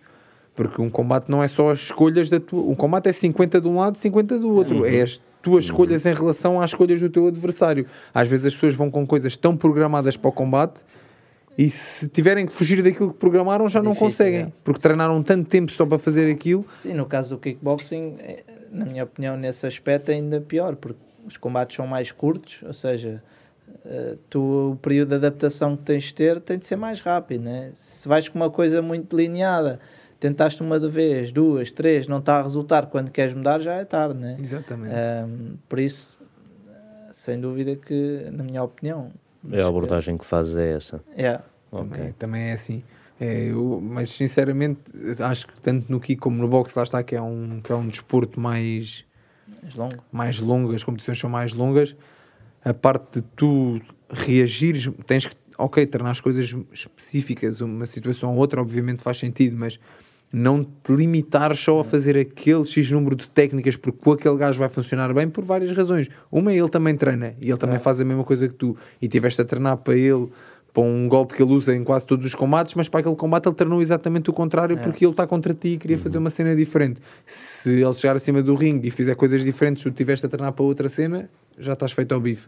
Pois. Não te consegues adaptar. E acho que o nosso desporto é um desporto mais de reação do, do que qualquer outra Sim, coisa. é, são frações de segundo, não há Exato. muito tempo. Por isso é que também eh, a nossa falta de, de ringue ou falta de competição influencia muito isso, que é Os eh, timings, os não é? timings, tipo, como as coisas se passam tão rápido, se tu não estás dentro do, do- da competição, dentro da luta, tudo sai mais lento e, e sai tarde, sai fora de tempo. É uma das coisas boas de- de- do Corona, é que agora está tudo fora do timing, ao menos. não há ninguém, não há ninguém que esteja no timing agora. Está tudo mais. yeah, competições agora está feito ao bife. Mas, mas a realidade é mesmo essa que estás a dizer. Quanto mais tu competes, mais dentro daquilo tu, tu ficas. É. Por isso é que teres. Claro que, obviamente, tens atletas de topo que lutam muito menos vezes, ou que lutam 3, 4, se calhar até menos vezes por ano. Mas também já têm uma carreira desportiva por trás com 300 combates, se for Isso, preciso. Se falarmos de um nível muito alto, depois tem atletas a fazer parte do campo de treino deles que são tão bons ou melhores do que os que eles vão defrontar em ringue, né? Por isso, É como se estivessem a competir exato, quase eh, estás a lutar eh, dia- semanalmente com com um atleta de topo. topo, exatamente. Yeah, isso faz toda a diferença, é aquilo que estavas a dizer ainda há bocado, que com quem tu treinas e como tu treinas faz toda a diferença na tua evolução. E pode-te ajudar até, lá está, não tens tantas competições, mas tens um parceiro de treino que até se calhar é melhor que tu. Yeah, e por ele ser melhor do que tu, te obriga a sair sempre da zona de Se conforto. tiveres sempre alguém acima de ti eh, no treino, vai-te ajudar, sem dúvida. Sempre, isso é verdade. vai-te puxar sempre para cima, que é uma coisa que, é, que às vezes as pessoas não, não compreendem também e eh, muitos atletas não gostam, que é, ou ficam picados ou sentem-se mal porque vão ao treino e perdem, porque lá está, pensam no treino como uma vitória e como uma é. derrota, em vez de pensar no treino como um- uma método forma de de evoluir. Eh, e, não, e nem sequer conseguem tirar proveito de terem alguém melhor do que eles no treino, que é quem, quem vai ajudá-los a evoluir muito mais rapidamente. Mas como não querem sair da zona de conforto ou querem ser os campeões do ginásio, Yeah. porque há muita malta que gosta de ser o campeão do ginásio, chegar ao, ao ginásio, ei, este gajo dá porrada a toda a gente aqui, parece quase que já é campeão do mundo antes de ser. E depois, quando se calhar chegam aos combates, sai o tiro pela culatra, porque para ser campeão do ginásio não saiu da zona de conforto e se o adversário dele o fazer sair da zona de conforto, vai correr mal. Sim, é, eu falo muitas das vezes isso lá no ginásio, que é às vezes pessoas com menos experiência, mas parece que querem ganhar alguma coisa no treino e na verdade ganham quando metem os seus parceiros de treino que têm um nível mais baixo num nível acima, porque se o grupo em si for mais forte, tu também ganhas com isso. Se fores o, campeão lá, da, lá do bairro, tipo, os outros vão continuar naquele nível lá em baixo e tu não vais ter parceiros para, para treinar. Ou seja, se tu tens um nível mais acima e conseguires puxar o teu parceiro para um nível superior, vais ganhar com isso, né? Por isso não adianta estarmos a ganhar a todos no ginásio, porque quem perde és tu, na verdade, né? Exatamente, é mesmo isso. Olha, agora deste tudo. É, é, quem perde és tu, não há hipótese. É é, é o que tu disseste. Se o grupo em si crescer todo e tu ajudares o grupo a crescer, tu próprio vais crescer claro. com o grupo. Que é o que muito. É, que, isto volta aqui a uma coisa engraçada que é isto, apesar de ser um desporto individual, acaba por ser um desporto que se treina em equipa. É. Tu sozinho não consegues, nem que seja, tens que ser tu e o teu treinador, pelo menos. É. E, e, por algum motivo, os atletas de, de top, uh, muitas das vezes, sobretudo em MMA e etc., treinam uns com os outros, não é? É. Uh, uh, exatamente porque quanto mais alto é o nível do oponente, maior vai ser a tua evolução, mais problemas te vai conseguir apresentar, etc., não é? Lá está, mas é engraçado uh, essa vertente. Eu estava aqui a pensar porque nos outros, nos desportos coletivos é fácil isso, não é? É uma, é uma ligação fácil. Portanto, se a equipa for melhor, todos, é, não é? Agora, uh, num desporto individual como a luta, uh, é engraçado essa, essa perspectiva e é, e é totalmente verdadeira. De facto, quanto mais uh, uh, dificuldades os teus parceiros de treino te oferecerem, melhor tu vais ser. Isso é, é, inquestionável. Nem que seja por um motivo muito simples, que é tu estás habituado a lutar com os melhores. E portanto, Sim. sempre que te apareça um gajo à frente e diz, ah, este gajo é muito mal, tu estás habituado aos melhores, tipo, ok, não é não pode ser pior do que os gajos que eu já defrontei, estás a ver? Yeah, tipo, pronto, olha. E, e tens, aqui, tens outra coisa que é, isto é um desporto individual. Mas no fundo, no fundo, nem quando tu estás a competir estás sozinho, porque tens um canto que te está a dar indicações e que faz, e claro. que, por exemplo, Isso nos sim, meus combates sim. eu sinto que faz realmente diferença. Claro. Quando vou ao canto e a Dina diz, pá, faz mais assim, experimenta fazer isto. E tu vais e pumba e fazes e Também pode ser a diferença entre ganhar ou perder. Né? Também sentes isso? Que o canto sim, faz a diferença? Sim, ok. Dúvida. Portanto, não partilham da, da opinião do outro atleta do UFC, já não me lembro do nome dele, o Mike Perry que mete a namorada a fazer o canto. A sério? Se Cada calhar, um tem a sua cena, exato. não vou, não vou dizer. Funciona para ele, não, ele eu posso UFC, dizer que... eu estou aqui em, em Portugal, por isso, quem sou eu para dizer? Eu só acho que para mim não sinto que faz realmente a diferença. E atenção, já tive a minha namorada a fazer-me o canto muitas vezes. Epá, mas a tua namorada é atleta, a namorada dele não era, não é? Então, Aliás, o, então, que ela lhe dizia era bate-lhe com força, dá-lhe agora, coisas assim do género. Mas sem querer ser demasiado gozão, há muitos treinadores que a fazer o canto é vai, vai, vai, vai agora, dá-lhe, dá-lhe, com força, bora. e se tu olhares para as coisas, se calhar nem é assim tão mal a namorada dele fazer-lhe o canto. Depende de quem está, quem é o treinador yeah. que está lá. Agora, eu sinto, e pelos vistos do Pedro também, que o canto pode, pode ter um papel muito, muito importante no resultado da tua competição. Por isso, mesmo a competir, isto sendo um desporto individual, mesmo na, na, altura da competição em si, acaba por ser quase um trabalho de equipa também, não é? Uhum, uhum. Sim, sem dúvida. Tu sentes mesmo, há algum momento que tu tenhas ideia que, ok, o Paulo deu-me esta indicação e isto fez realmente a diferença no, no meu combate? Não tenho. São tantos que não tens na, nenhum, na cabeça. Yeah. Okay. Mas, Mas sentes realmente que faz, que faz a claro, diferença? Claro que sim. E tens de ter alguma. tens de ter confiança também na pessoa que está lá está lá a dar-te as indicações, não é? Tipo, Essa é a palavra-chave, não é? Receber, receber a, a, informação que ele te passa de uma forma confiante, não é? E, tipo, seja o que for, é pá, olha, antes de ir para o ringue tens de dar uma cambalhota. Pá, dá a cambalhota. Se o gajo acha que vai resultar, tens de fazê-lo, não é? Tipo, e isso que tu estás a dizer é outra coisa que é bem importante e que muitos lutadores não têm a noção, que é a maior parte dos lutadores de topo, não vou dizer todos, porque obviamente não são todos, mas a maior parte dos lutadores de topo fazem cegamente o que o treinador manda. Yeah. Se o teu treinador te mandar dar fazer o pino e dar três cambalhotas no treino e hoje vais para casa yeah. o treino está feito, tu vais e fazes.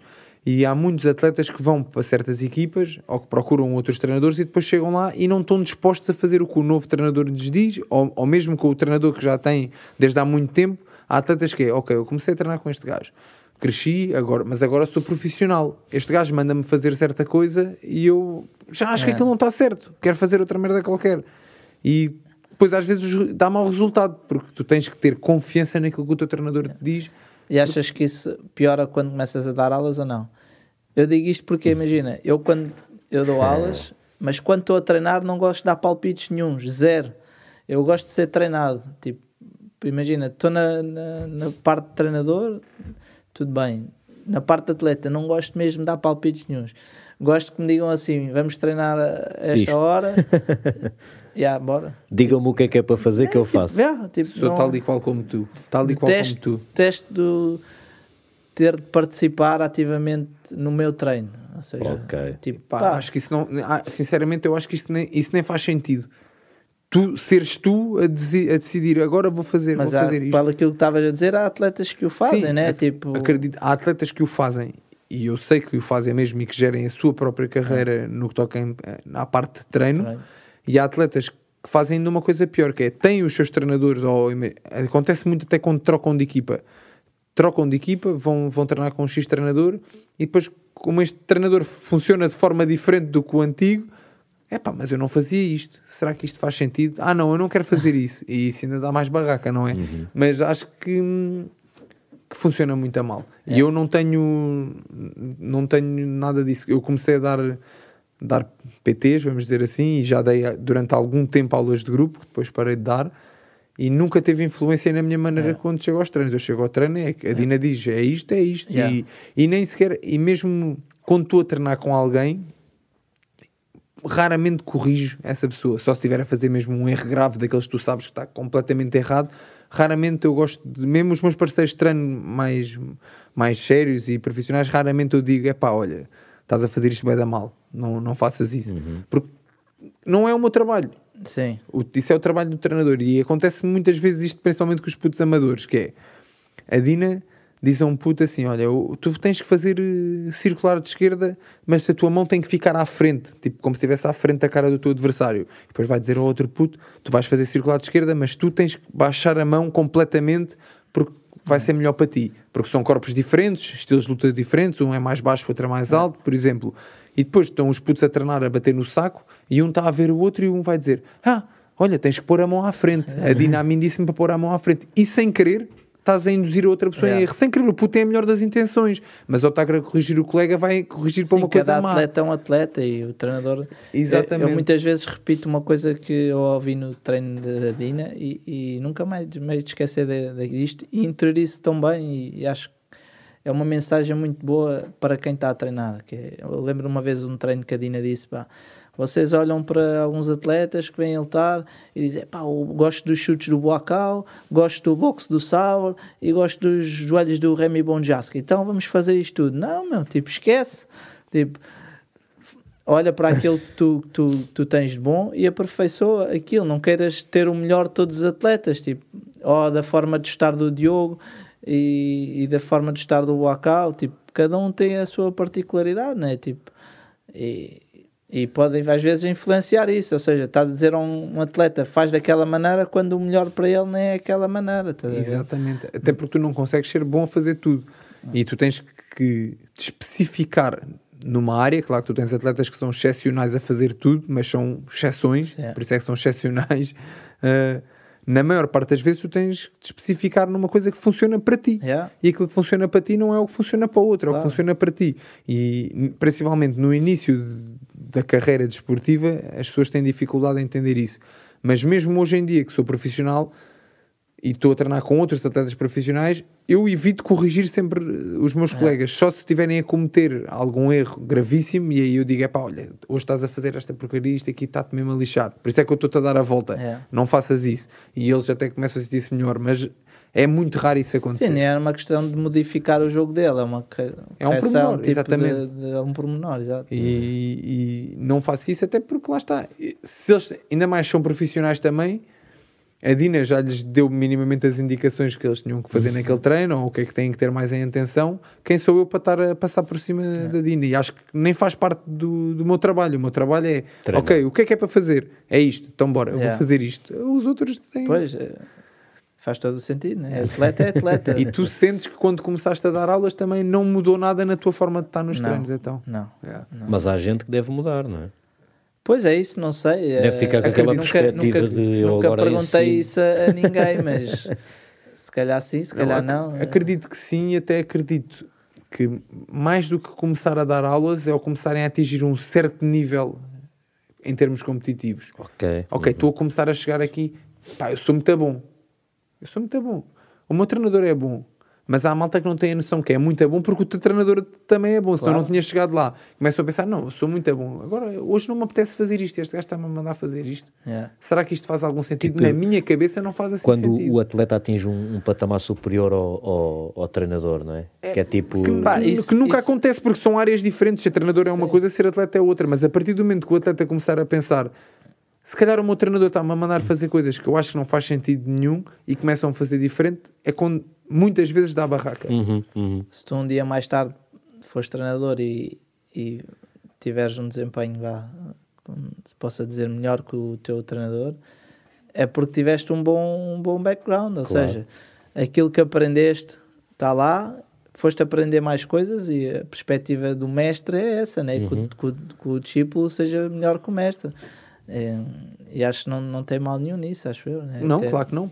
Até pelo contrário, eu acho que isso é que faz, com que a modalidade. isso é que faz com que a modalidade evolua, porque se eu estiver a ensinar alguém e essa pessoa, quando for ensinar, ensinar pior do que eu ou souber menos do que eu, é porque eu não fiz um bom trabalho. Claro. Porque a assim a modalidade começa a morrer. Depois ele vai ensinar outra pessoa vai fazer menos do que ele É. e menos do que ele até. Às tantas já ninguém sabe dar um direto. o objetivo é tu ensinares alguém, essa pessoa absorveu o que tu lhe disseste e aprendeu com a experiência dela também. E então já tem mais experiência e quando for ensinar aos outros, igual. Melhor, E tudo vai crescendo. Porque se na realidade as coisas fossem piorando, Sim, era, era destrutivo para a modalidade. E mesmo assim também, com certeza, tens treinadores que não gostam de ensinar tudo e mais Tudo. alguma coisa que é, não, não vou dar aqui os segredos todos aos putos. Claro. Então, Também já ouvi alguns treinadores, não, vou- não vou ensinar os segredos todos aos putos, porque senão não, não, vai, não vai este puto algum dia ter o título que eu nunca tive. É, é. Tens alguns treinadores assim. querem ser o centro das atenções. É pá, já, acredito que sim. Acredito que tenhas. Não, Há de haver, não, claro não que sim, como em tudo, assim, não é? Mas, mas Não quero estar a falar de coisas específicas porque também não, não, não conheço, mas acredito que sim. Então, treinadores, há alguns treinadores que já foram competidores também, se calhar às vezes tem- tens, aquele receio. tens a história do Roy Jones Jr., não é? Que acho que o treinador era o pai e ele, Ah, é? yeah, e ele às tantas eh, eh, eh, disse ao pai que não queria ser treinado por ele. E ele disse numa entrevista recentemente exatamente isso, que sentiu que o pai, eh, de alguma forma, não queria que ele fosse maior eh, do, que, do que ele tinha sido, estás a ver?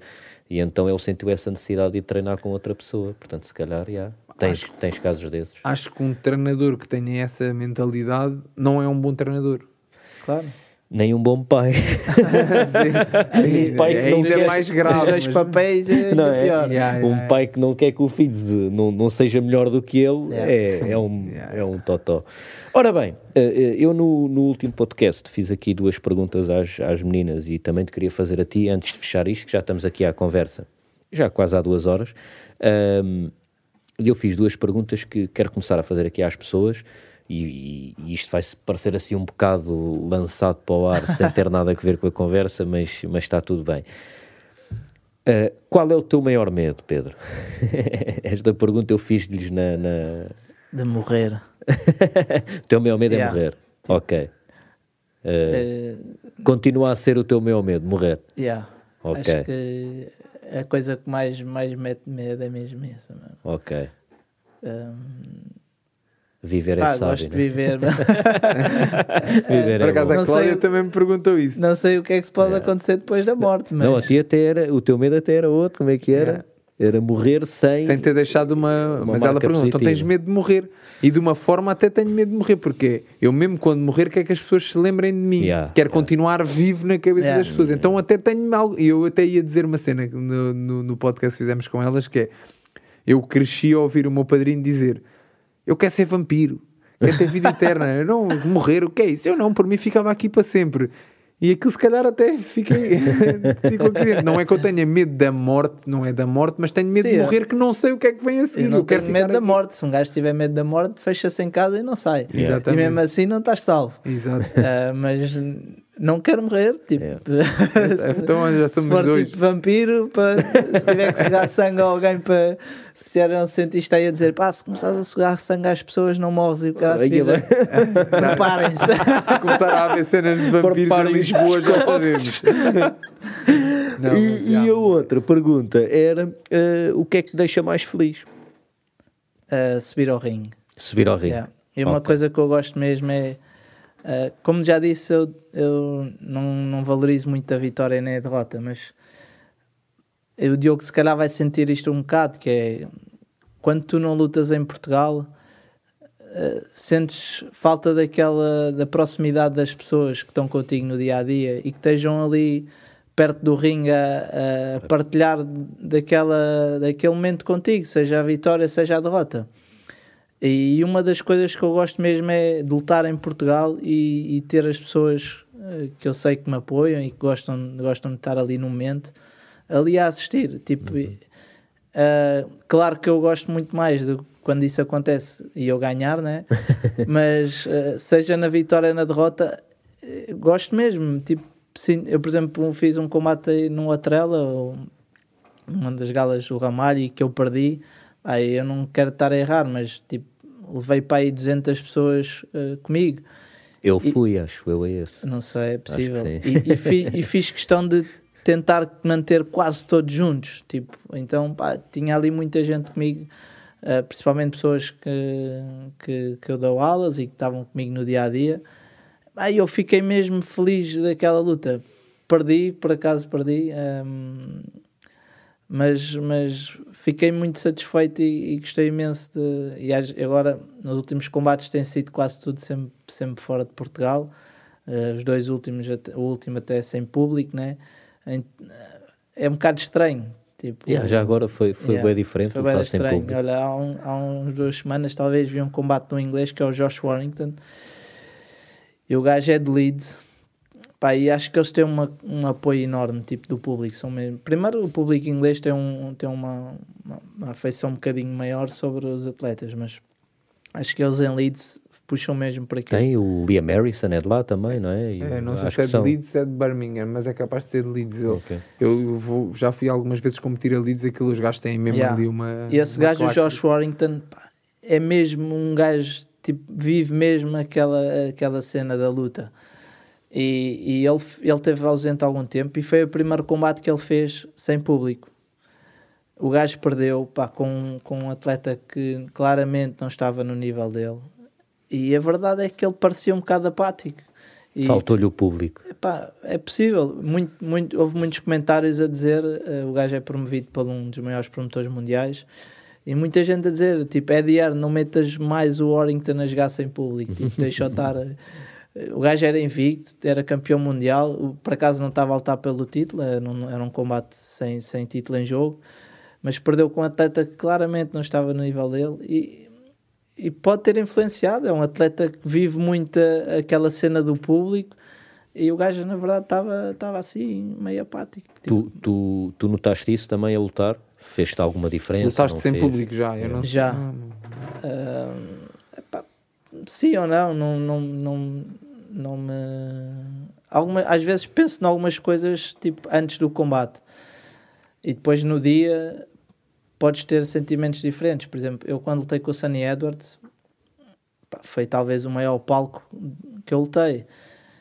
E uma das coisas que eu antes do combate tinha em mente é perceber como é que vou lidar eh, com isso no dia, no dia da luta. Porque imagina, vais estar num pavilhão com, em que estás a, está à tua frente atletas que tu só vês na televisão, tipo, com um dos maiores promotores mundiais, tipo, estás a passar nos corredores técnicos com, eu por exemplo, eh, nesse combate era o David Day, tipo, tava, era o comentador oficial, tipo, estava a passear ali, uh, tipo, era uma cena que na minha cabeça estava uma incógnita e perceber como é que eu vou conseguir lidar nessa realidade, numa que só vês na televisão. Tipo, uhum. E na verdade não me fez diferença nenhuma. Tipo, mas era algo que eu tinha na cabeça antes, perceber pá, no dia como é que vai acontecer. Tipo, vai me influenciar, não vai, mas na verdade acho que não, não, fez, não fez diferença nenhuma. Tu gostas de ter o público contigo no final do combate e até antes do combate, não quer dizer que durante a luta em si faça, faça grande yeah. diferença, mas gostas do calor do público, ok, yeah. acabou, Sim. perdi, tenho a malta a apoiar-me, ok, ganhei, perdi, yeah. te, ganhei, tenho a malta a festejar comigo, gostas desse, do ambiente do, da luta em si.